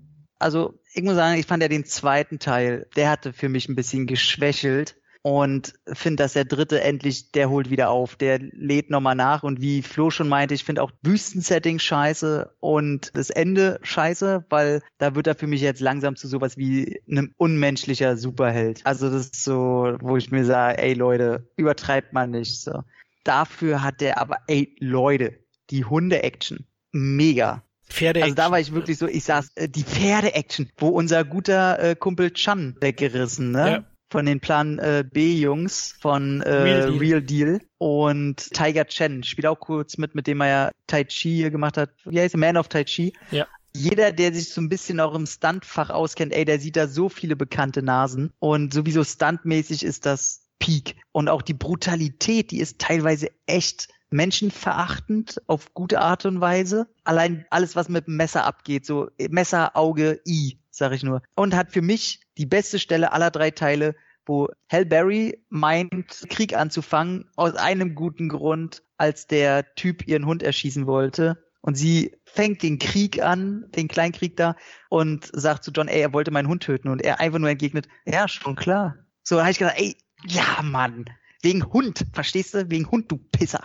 Richtig, alles richtig gemacht. Ich hätte genauso reagiert, wenn der meinen Hund angefasst hätte. Hey, töte meinen Freund, so sage ich, hey, okay, alles Geschäft. Aber geh an meinen Hund ran. Alter Leute. Alles klar, mit, mit, dir sollte man befreundet sein, ne?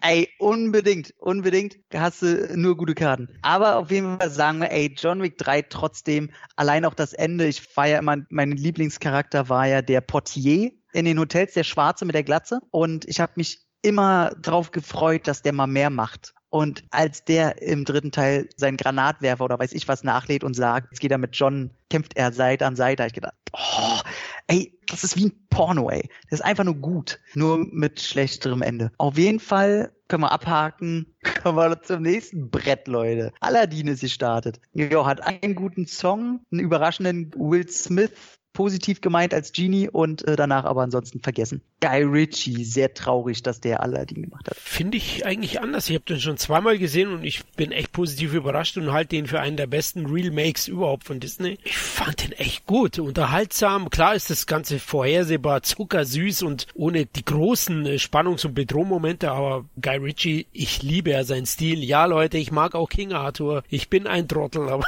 nein, ich, ich bin vertrauenswürdig. Okay, ich mag Arthur, ich bin ein Trottel. Nein, aber viele mögen den ja nicht, das wisst ihr ja auch, aber ich bin Guy Ritchie-Fan eigentlich immer noch und klar, sein Stil scheint da teilweise durch, das muss man mögen. Will Smith war richtig gut, ich fand die Darsteller sympathisch, die haben ein bisschen was geändert, speziell auch an der Jasmin-Figur, dass die ein bisschen mehr, ich wollte schon sagen Eier bekommt, nein, ein bisschen mehr, mehr in diese, in die starke Frau-Rolle kommt, das fand ich auch echt hier sinnvoll und der Bösewicht im Trailer null mich abgeholt, im Film fand ich ihn gut, also eine positive 7 von 10, würde ich sagen. Da gehe ich mit. Ich fand den richtig gut. Ich war tatsächlich mega überrascht, dass ich den so gut fand. Also ich bin da eigentlich mehr oder weniger aus Dategründen ins Kino gegangen und am Ende habe ich den gefeiert und ich habe gerade auch nochmal nachgeguckt. Der ist tatsächlich nach 80 Filmen jetzt auch in meiner Top 10 geblieben. Ui. Weil Ja, ja, also ich weiß gar nicht, was genau es war. Also ich fand erstmal, hat mich vorher schon super abgefuckt. Äh, ich liebe ja Social Media, das ist so eine Hassliebe, ne? Aber wenn Leute etwas vorverurteilen, gerade in der Filmwelt, das ist ja ein rotes Tuch für mich. Und diese ganze Diskussion, Will Smith in Blau und sollte er den Genie spielen und sollten nicht ausschließlich Araber, Aladdin und Co. spielen und so weiter, das ist mein rotes Tuch. Da kriege ich wirklich zu viel. Und ich finde, das war einer meiner Jugendfilme, Aladdin, tatsächlich einer der Disney-Filme, mit denen ich dann noch groß geworden bin. Und es hätte keiner diesen Genie geiler spielen können als Will Smith. Ganz ehrlich, ich fand den richtig cool in der Rolle auch also preisverdächtig in der Rolle, weil er den einfach so geil verkörpert. Also der hat sich schon was dabei gedacht, wie er ihn so darstellt. Und ich fand jetzt auch nicht alles gut, was Will Smith in der Vergangenheit gemacht hat. Ich mag den zwar, aber in der Rolle, ich finde, die war wie gemacht für den. Naomi Scott, die ja die Prinzessin spielt, ist ein Love Interest. Da bin ich nicht ganz neutral, ganz klar. Aber ich fand, der war super schrill, super bunt, also sehr, sehr viele Eindrücke. Der hatte so seine eigene kleine Welt so geschafft zu kreieren, was König der Löwen grandios nicht hinbekommen hat. Und äh, abgesehen tatsächlich von dem Kerl, der Aladdin selber spielt, der ja auch jetzt Interviews gibt, in denen er sagt so, Außer Aladdin interessiert sich eigentlich auch kein Studio mehr für den, von dem werden wir wahrscheinlich nie wieder was hören. Aber so insgesamt dieses Drumherum, auch die, die weibliche Nebenrolle, die da neben der Prinzessin hin und wieder auftaucht, fand ich auch super ulkig. Hat mir richtig viel Spaß gemacht und ist der einzige Disney-Film seit langem, der auch wirklich diesen Disney-Flair für sich behalten hat. Also wirklich diesen Abenteuer-Flair. Für mich einer der, der besten Filme des Jahres tatsächlich. Krass. Okay.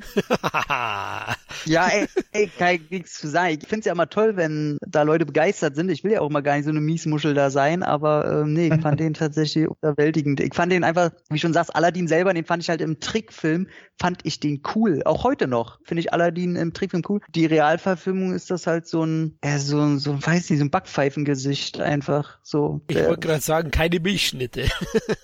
Ich habe tatsächlich gerade überlegt, ich dachte, nee, das Wort habe ich heute schon gesagt. Aber nee, ey, freut mich doch, wenn ihr Freude hattet. Gehen wir einfach weiter in den nächsten Monat und zu meinem nächsten Gang aus dem Kino raus, bevor der Film zu Ende ging.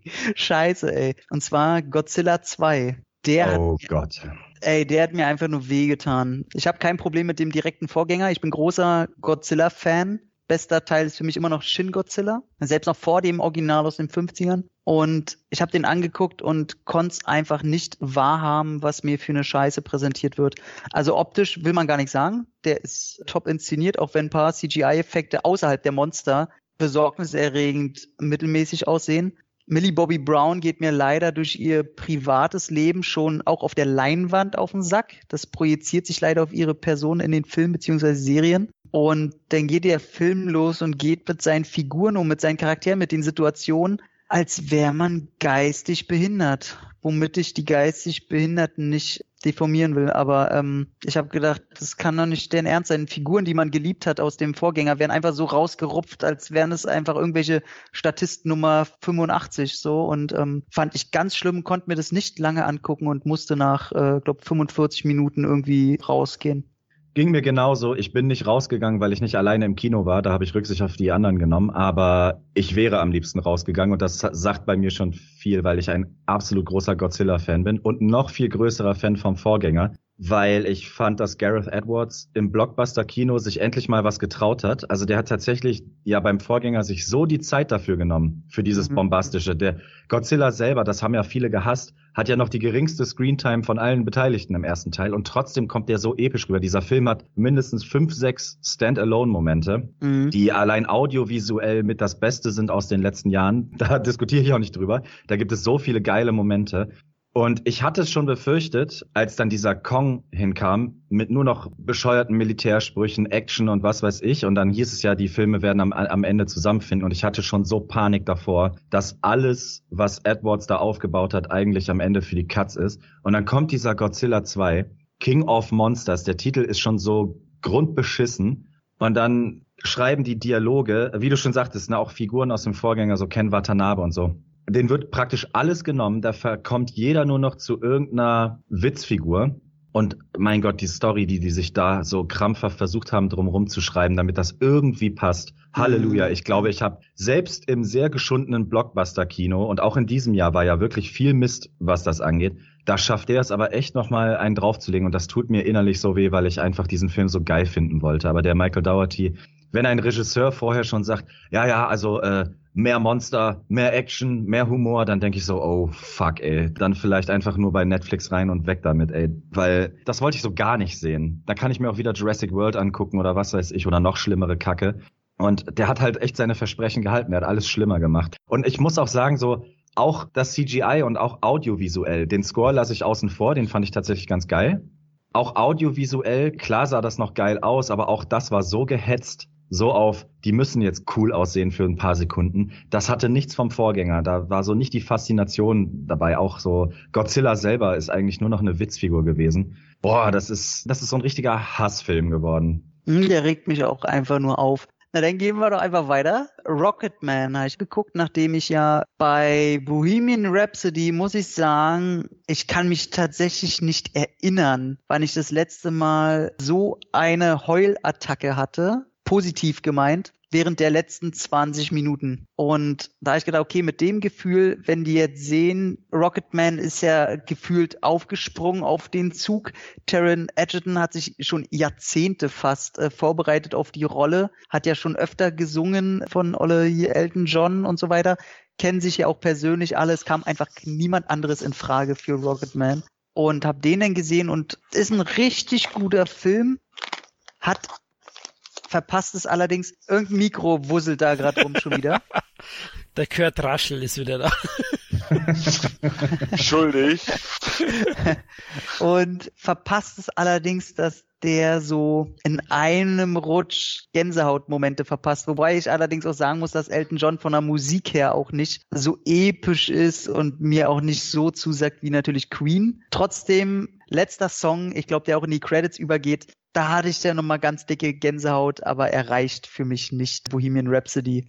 Hm, ich würde die gar nicht miteinander vergleichen. Also ich meine, klar, musiktechnisch logisch, dass der jetzt mit Bohemian Rhapsody äh, verglichen wird und auch konkurrieren muss. Wenn man ja ja nach Bohemian Rhapsody Rocketman rausbringt, dann ist das halt so. Dann hat man sich da selber reingeritten.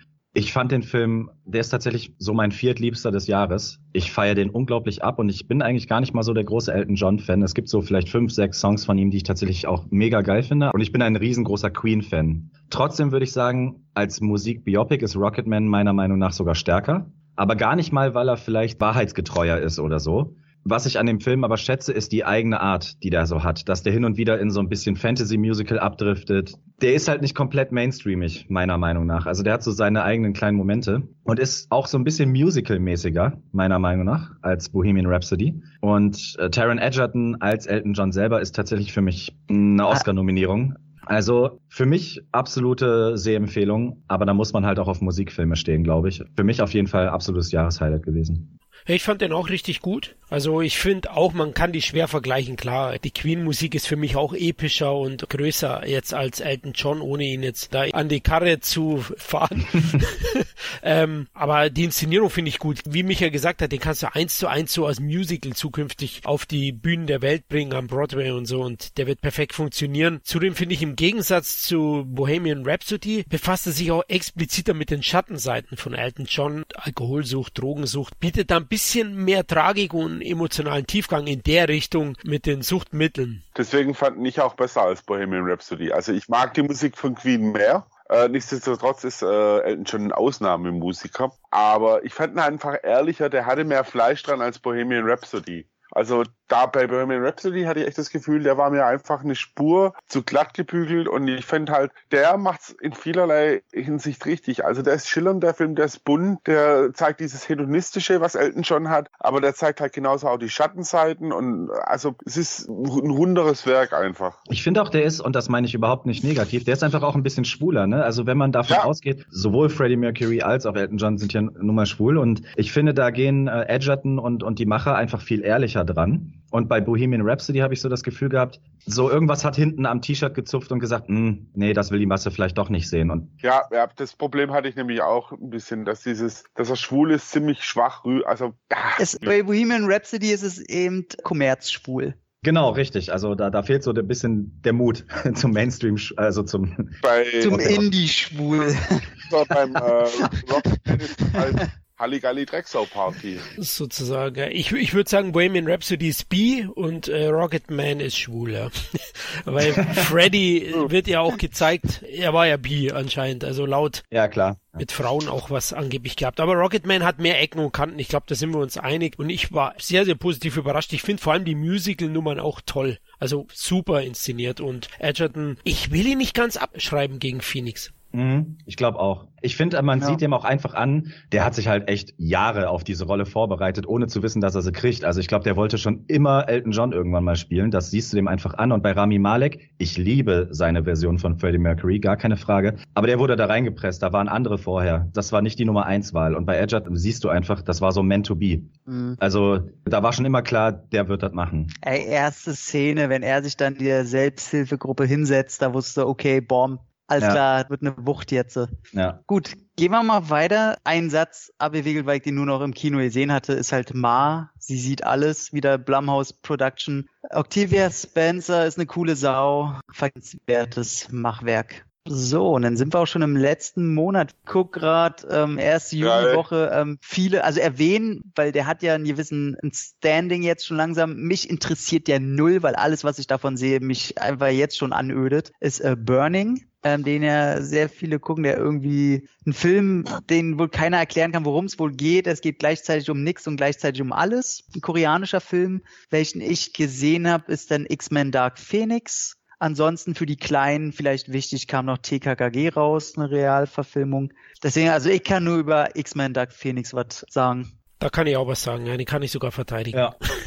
Ey, fand ich super gut. Kam genau im richtigen Moment, wo mich äh, diese ganze Marvel-Konzeption, die ging mir einfach so auf den Sack, dass ich mich gefreut habe, endlich wieder einen Film zu sehen, wo man die Auswirkungen von Superkräften sieht. Also wenn da halt einer aufs Maul kriegt von einer, die halt schnell rennen kann, die fliegen kann, was weiß ich, dann bleibt der Typ liegen. So, und dann ist das erledigt. Die prügeln sich nicht tausende Minuten lang, obwohl die eigentlich Superkräfte haben sollten. Ähm, ich fand ihn schön geerdet, klar, Bösewichtin äh, kannst du komplett vergessen, einfach uninteressant. Sophie Turner wird in ihrem Leben nicht mal mehr im Ansatz schauspielern können. Die geht mir so auf den Sack mit ihrer immer selben Fresse. Ja, da wird ein bisschen halt das Einmal-Eins abgespielt. Ich muss aber sagen, ich fand den als Abwechslung zu den ganzen Einheitsbrei von DC und Marvel einfach sehr angenehm. Da gehe ich mit. Also ich finde vor allem effekttechnisch bietet das Finale von der X-Men-Reihe mm. ganz ehrlich. Also da muss ich End Endgame schon warm anziehen. Also die Hubschrauber-Action, die Zug-Action, großartig dann Michael Fassbender. Ich will einen Solo-Film mit ihm als Magneto. Ich, ich liebe diesen Schauspieler und bin da ein ganz großer Fan. Der hat eine Präsenz und James McAvoy, der zwar nicht so viel zu tun hat diesmal, aber auch den mag ich sehr, sehr gern. Du hast es schon erwähnt. Also Sophie Turner ist schon ein Schwachpunkt, gebe ich auch zu mein Gott, immer ihr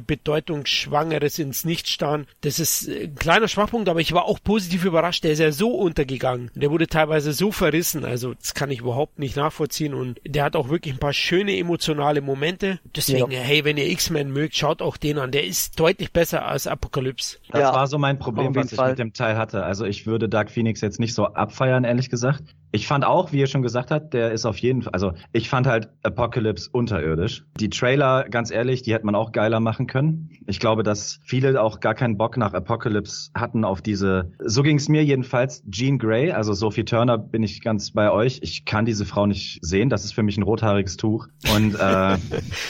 Aber, aber nicht nur sie, sondern tatsächlich auch ihre Rolle. Jean Grey ist für mich so mit Abstand der uninteressanteste X-Men von allen. Ja. Das war schon bei den alten Teilen so. Ich kann dieser Figur nichts abgewinnen und ich finde die tot langweilig. Oh, Alles schon hundertmal gesehen. Ey. Dann hatte der aber auch so so seine, also er, das Ende hattet ihr ja schon erwähnt, fand ich auch super geil. Und es gibt also einen Moment, wo man quasi so auf das Gelände von Magnetos Crew kommt das ist ein richtig geiler Moment. Das ist wieder richtig bedrohlich und das ist so, das wollte ich eigentlich auch so sehen äh, bei Apocalypse, beziehungsweise Michael Fassbender als Magneto ist einfach äh, so eine Konstante in diesem ganzen Franchise gewesen. Wenn der auftaucht, dann, dann geht's einfach rund. Und da, das hat sich so spannungsaufgeladen. Das fand ich richtig geil in dem Film. Und damit hat er sich praktisch ja schon von Apocalypse abgehoben. Ich habe nur irgendwie so empfunden, der musste auch extrem viel Müll von Apocalypse noch so aufräumen. Also extrem viele kleine Figuren, extrem viele Nebengeschichte. Hier und da muss einer aussortiert werden. Also der war auch noch nicht ganz homogen, aber ich würde fast sagen, das kann man den Drehbuchschreibern von dem Film selber gar nicht vorwerfen, sondern da musste viel aufgeräumt werden von dem, was vorher so passiert ist. Ja. Khalil gesehen? Nee, tatsächlich habe ich einen Bogen um den gemacht, weil ich schon den letzten so okay fand und die Trailer haben mich jetzt auch nicht so angemacht. Also er steht noch auf meiner Anschauliste. Also ich habe auch jetzt inzwischen durchaus gute Sachen über ihn gehört. Deswegen gebe ich ihm jetzt mal eine Chance. Aber ist halt, ich bin satt von den Superheldenfilmen einfach. Naja, dann freut dich doch jetzt der Anfang vom nächsten Monat. Dann hast du nämlich Man in Black 4. Ist doch ja. geil. Den muss ich auch gleich sagen, habe ich nicht gesehen, weil ich bin rausgegangen. Sehr gut. Hätte ich mal auch machen sollen. Also Man in Black genau halt gesehen. Ansonsten gab es noch den relativen Erfolgsfilm äh, Bailey, ein Hund kehrt zurück mit äh, Dennis Quaid. Und von Jim Jarmusch hat einen Zombie-Film gemacht. Könnt ihr euch ja vorstellen, wie der mich interessiert.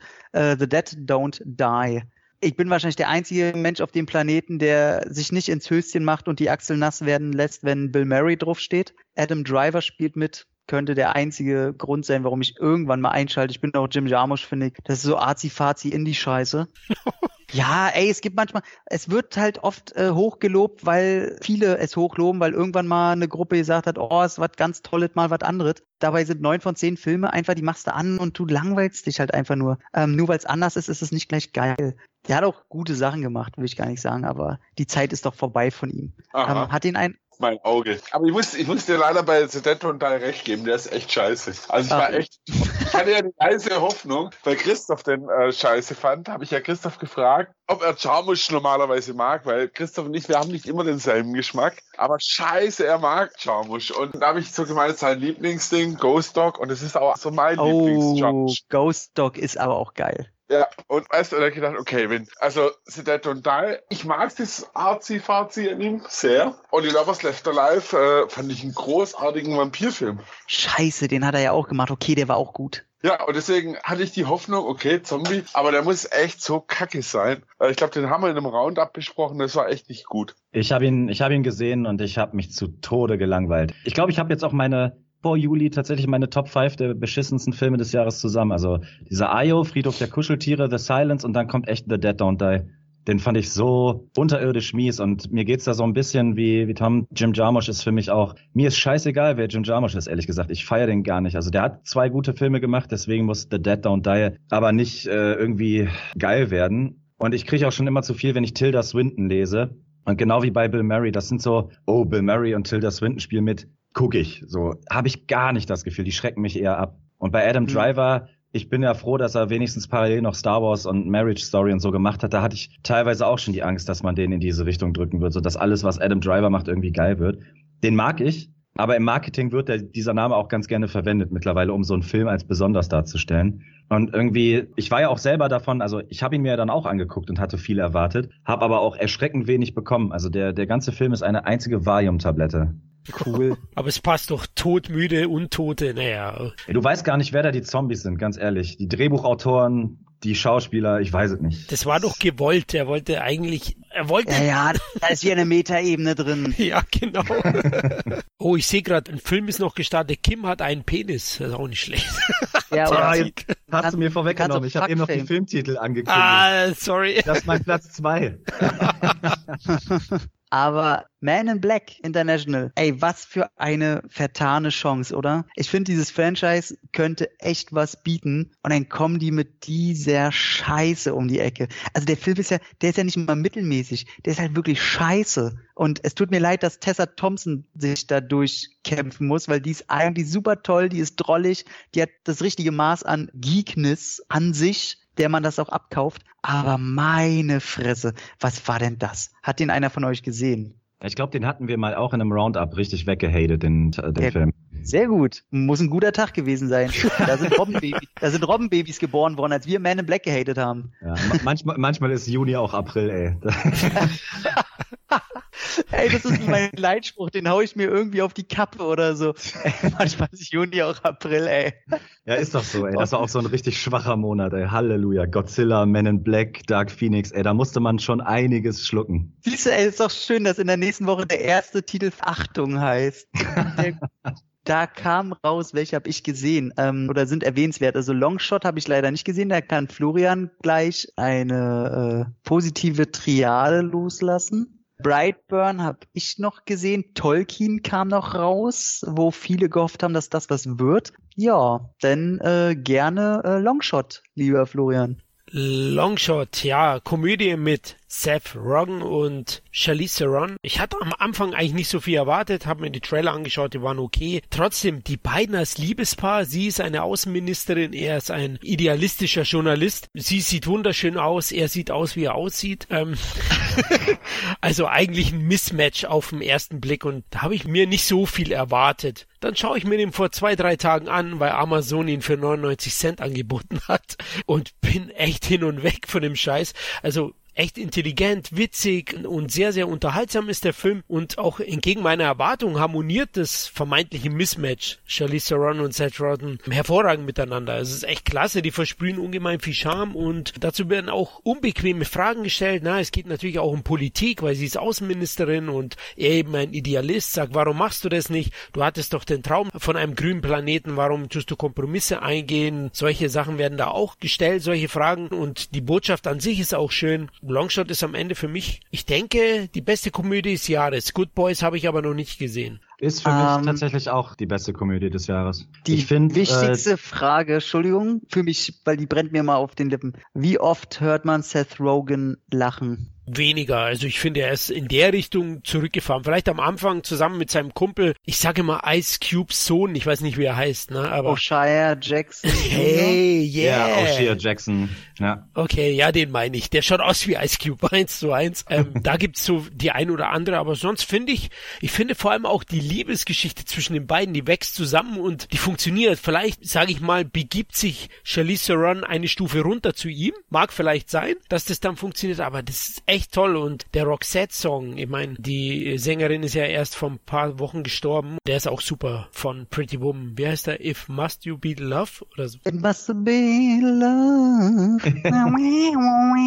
Du bist, Ja, du bist aber super schon gut. in meiner Altersklasse, Florian, ne? Ja, Ich stimme Flo da in allen Punkten zu. Eine Sache zu Charlize Theron. Es gibt ja immer bei jedem Film praktisch, der rauskommt, dann äh, durchlaufen ja alle so ihre PR-Shows. Dann sind die ja in allen möglichen Talkshows, auf allen möglichen Mhm. YouTube-Channels und so. Und die beiden sind tatsächlich auch relativ oft zusammen überall gewesen. Und wenn man sich da mal durchgeklickt hat, wo die überall waren, bei welcher Promosendung das auch immer war, die haben eine extrem geile Chemie untereinander, Seth Rogen und Charlize Theron. Und man darf Charlize Theron, nur weil sie Model ist und meistens eher so eine ernstere Dame optisch darstellt, sagen die wir mal. ist auch gerne Trottel, Die hat ne? einen arschgeilen schwarzen Humor, einen richtig bösen Humor. Ich weiß gar nicht, in den Shows kommt sie mir manchmal mehr high vor als Seth Rogen. Und wenn man das so weiß und dann den Film auch guckt, dann, dann versteht man auch, warum die beiden überhaupt diesen Film zusammen machen. Die haben einfach eine extrem geile Chemie und da ich selber auch mich als idealistischen Journalist bezeichnen würde, allein schon vom Studium her und so weiter, kann ich auch super geil nachempfinden, was die in dem Film so satirisch darstellen und auch die, so die Figur von Seth Rogen finde ich super cool dargestellt. Ich habe diesen Film richtig lieb gewonnen, also der ist, der ist richtig sympathisch. Ja, cool, da hab ich Bock drauf. Bei mir ist es halt bloß, ich habe ein Problem mit äh, Seth Rogen. Wirklich, ich krieg Ohrenbluten, wenn ich den Menschen lachen höre. Der hat so eine ganz eklige Lache. so irgendwie so, so ich, oh, denke ich, erstickt der gerade? So, ich finde es ganz schlimm, ich, ich finde es ganz peinlich, dass mich, dass mich das überhaupt so stört, aber es ist so jedes Mal, wenn ich einen Film gucke mit ihm und dann kommt so eine Lache, weil er so oft auch lacht, wie, halt wie so ein Kiffer immer. Aber Charlize Theron, die fand ich ja schon Nee, ich sag jetzt nichts Falsches. Ja, ne, ich fand die halt nie hot. Also deswegen verstehe ich den uh. Unterschied. Also ich finde die halt super cool, die Frau. Weil ich auch öfter schon in Interviews klick mich da ja auch immer so durch, habe schon mitgekriegt, ey, die ist eigentlich auch mega drauf, die Frau. Und hat Glück, dass die meisten sie halt gerne als optisches Gimmick einsetzen, bevor sie halt zeigen konnte, dass sie auch was kann. Aber ähm, einzige Film ist halt bei Fury Road, Mad Max. Da hab ich dann auch gedacht, oh, okay, cool. Deswegen für mich, also rein optisch, für mein Verständnis ist da dieser große Unterschied gar nicht so sehr da. Aber trotzdem, ich freue mich mega drauf, den zu sehen, weil jetzt so viele richtige Leute schon, hört die richtigen Leute, schon sagen, wie gut und geil der sein soll. Und allein, ich finde ja schon lustig, allein wie inszeniert ist, wie er die Treppe runterfällt im Trailer. Da sage ich schon, okay, wer ist richtig inszeniert, dass jemand lustig die Treppe runterfällt, kann nur ein guter Film sein. Von daher, äh, Brightburn haben wir, glaube ich, schon viel drüber geredet in einem anderen Podcast. Fand ich ganz gut. Elizabeth Banks geht mir ein bisschen auf den Sack. Ich fand den auch gut. Also für einen äh, kleinen äh, Horrorfilm mit Superheldenanleihen fand ich, fand ich den wirklich ziemlich gut. Ja, Hat mir Spaß gemacht. Ja, der Genau, hat mir auch der- gut gefallen. genau, richtig, der macht Spaß. Man denkt nicht drüber nach. Finde das Universe ganz cool, was er zum Ende hin aufbauen will. Freue ich mich drauf, wenn da irgendwann was Neues kommt. Und ein großer Punkt, dass der Bösewicht, der Sohn, halt wirklich ein Arschloch ist. Der ist nicht so dieses Kommerz-Arschloch, oh, der macht eigentlich böse, aber er hat eigentlich auch eine gute Seele. Man, nein, hat er es nicht. ist ein kleines Witzerkind. Fertig aus. Deswegen Das liebe ich auch ich das, das Ende so, dieses apokalyptische Ende. Und dann gehen die so in die Credits über mit äh, Bad Guy von Billie Eilish so. so richtig trashig. Aber ich habe das geliebt in dem Moment. gut. Was ich nicht geliebt hat oder nicht liebe, ist Nicholas Holt in der Hauptrolle. Immer ein Grund, warum ich mir einen Film nicht angucke. Ich weiß nicht warum. Ich habe irgendeine komische Antipathie gegen ihn in Hauptrollen. Der gibt mir irgendwie so richtig gar nichts. Und Tolkien hätte mich eigentlich interessieren können, aber die Kritiken und die Trailer waren alle ziemliche Rotze. Und Lily Collins, wieder so ein süßes Ding, Tochter von Phil Collins, die ist ziemlich cool. Spieglein, Spieglein, coole Schneewittchen-Variante, sollte man erwähnt haben. Habe ich hier mitgemacht. Interessiert sich irgendeiner für den Film? Nope. Also jetzt wird sowieso ziemlich düster bei mir, muss ich ganz offen sagen. Dann kommen wir schon letzte Juniwoche. Hey, Pets 2 brauchen wir nicht erwähnen. Quatsch. Aber Film, den ich leider noch nicht gesehen habe, auf den ich sehr gespannt bin, ist Peter Jacksons They Shall Not Grow Old. Hat den einer gesehen? ah, das ist der äh, Kriegsfilm, wo er die Dings, Die Doku über den Ersten Weltkrieg, die er Ah, eingefärbt hat. die wollte ich auch unbedingt sehen. Nee, aber ich habe auch nur Gutes eigentlich drüber gehört. Also auf den habe ich auch echt Bock. Einzige, was mich jetzt so ein bisschen oh, so richtig unter den Fingern nackt, wo ich einfach nur so ein halbes Kotzen kriege. So, das Stück hängt schon im Hals. Dass er digital in die Bilder zusätzliche Panzer und so eingefügt hat. Und da sage ich mir, what? Also da hört er bei mir eigentlich komplett auf. Deswegen habe ich ihn auch bisher nicht geguckt. Ich will den eigentlich unbedingt sehen, weil ich sehen will, okay, wie ist das gelungen, das Projekt vom äh, Handwerklichen. Aber, oh, da tut's weh, wenn ich sowas höre. So, warum? Also er hat einfach so die ganze Kriegsmaschinerie, wenn halt nur zehn Panzer waren, hat er halt 50 draus gemacht und solche Geschichten. Sehr ungeil. Ja, Originalmaterial würde ich jetzt nicht verändern wollen. Das finde ich jetzt ein Kacke, ehrlich gesagt. Habe ich nur nicht gelesen und ist für mich auch ein No-Go und darum schaue ich den Film auch nicht. Oder die Doku. Wäre für mich auch ein Grund, den dann einfach sein zu lassen. Also als ich das gelesen habe, ich gedacht, ey Leute, da habe ich noch dran gedacht, da haben sie bei Kino Plus auch drüber geredet und in einem Podcast von einem anderen habe ich das auch nochmal gehört oder was Kino Plus, ich weiß gar nicht. Aber ähm, habe es jetzt aus zwei Podcasts auch mitgenommen und wollte mir da nochmal reinlesen und dass okay. auch Explosionen wohl äh, digital so ein bisschen vergrößert wurden und sowas. Jetzt bin ich raus. Also ich habe es tatsächlich nicht gelesen gehabt, also wusste ich nicht. Also aber das, das schreckt mich jetzt schon ziemlich ab. Ja, also ich weiß auch nicht in welchem Maßstab ob es jetzt, keine Ahnung, nur in fünf Minuten gemacht wurde oder so, aber es könnte für mich in einer Szene nur sein und ich würde den Film nicht mehr gucken. Aber ja, also ja somit äh, haben wir das erste halbe geile Kinojahr hinter uns gebracht. Ey, und ich muss tatsächlich sagen, ähm, meine Meinung revidiert sich nicht. Es war bis dahin ziemlich enttäuschend. Das klingt ja. jetzt alles schon wieder kacke, aber es war halt, ich fand kein gutes Jahr bis dahin. Nee. Ja, also ich hatte ja gesagt, ich sehe es ein positives Jahr, aber die zweite Hälfte haben wir ja noch nicht besprochen und da gibt es Kino und Streaming ja brutalst Gas, Leute. Also da sind schon die großen Titel. Ich habe jetzt auch nochmal in meinen Top 10 geschaut. Da sind dann doch überwiegend die großen Titel dann drin. Echt? Ich, ich, ich überfliege ich, ich überflieg gerade mal die nächsten Wochen und okay, ja, okay, nee, da kommt schon der erste Monat Allein sieht jetzt drei besser aus als ja. auch kinomäßig. Okay. Die liefen ja im Kino, also Irishman und und Marriage Story sind ja Kinofilme kurzzeitig gewesen. Und ich muss jetzt auch sagen, so in dem ersten Halbjahr, ich rechne halt Upgrade dazu, ist für mich ein echtes Highlight. Green Book war ein Highlight, Rocketman war ein Highlight, John Wick 3 war gut. Also es gab schon welche. Mit 90s. Wir, wie gesagt. Ja, es gab schon ein paar. Also vielleicht kommt es jetzt auch zu negativ rüber, ich weiß es nicht. Ich habe nicht so viel gesehen wie ihr, deswegen ich habe nur die guten Titel gesehen. Ne? ich gucke gerade durch die Liste. Uh, Leaving Neverland lief nie im Kino, richtig? Diese Doku nee, über Michael die, Jackson. Die, ja, sie, die wurde nämlich auch äh, im ersten Halbjahr noch veröffentlicht. Immer noch nicht ah. gesehen, ey. Ja. Nee, auch nicht. Als riesen Jackson-Fan tue ich mich schwer, sie anzuschauen. aber gut. okay. Ist aber verständlich.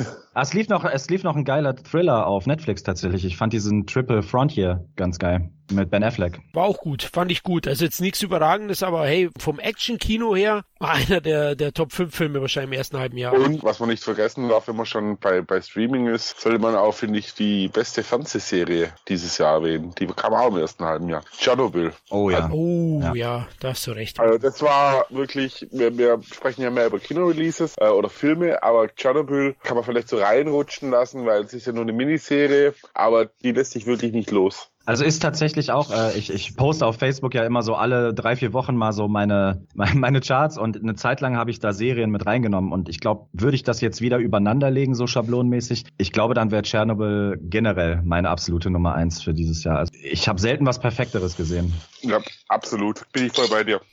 10 von 10. Also klar, Meisterwerk, ja. Also hab's auch schon zweimal geschaut und unglaubliches Ding. Ja. Okay, noch nicht gesehen. Boah, wirklich anschauen. Also das, das ist wirklich unfassbar deprimierend auch. Ja, cool. Nee, also interessiert mich auch total. Ähm, ist bloß bei mir wieder mit, hab halt kein, kein, wo läuft das Sky? Und blind kaufe ich, nee, Amazon, aber nicht Amazon Prime, ne? Nee, nee. Aber das ist ein Blindkauf wert, wirklich. Die Scheibe gibt's ja. ja für 15 Euro teilweise, also. Ja, ja nee, ist mir zu teuer. mit deinem Berliner Preis. okay, wir sind durch. Ja, es war ja wie zu erwarten, hat das jetzt alles ein bisschen länger gedauert. Wir hatten ja am Anfang so mit, mit zwei kleinen süßen Stündchen gerechnet. War natürlich äh, total ein Traumgebilde. Von daher ähm, könnt ihr euch freuen oder ärgern, je nachdem, ob ihr es lieber lang oder kurz wollt. Und dann machen wir das Ganze jetzt in zwei Teile. Der zweite Teil kommt dann jetzt ein paar Tage später und wird dann wahrscheinlich wieder genauso lange dauern. Vielleicht sogar einen Ticken länger, weil die besseren Filme kommen eindeutig in der zweiten Hälfte. Und da wollen Ja. wir doch bestimmt mal hier und da ein paar Brocken reinkotzen in eure Ohren. Wenn das nicht zuckersüß von uns ist, dann weiß ich auch nicht. In diesem Sinne äh, sage ich jetzt schon mal Arrivederci, wie der Japaner immer sagt. Und ich wünsche euch was. Macht's gut, ciao. See you Servus. later. Sin Entertainment Talk, der Podcast des Entertainment Blogs. Mehr Fan Talk über Filme und Serien.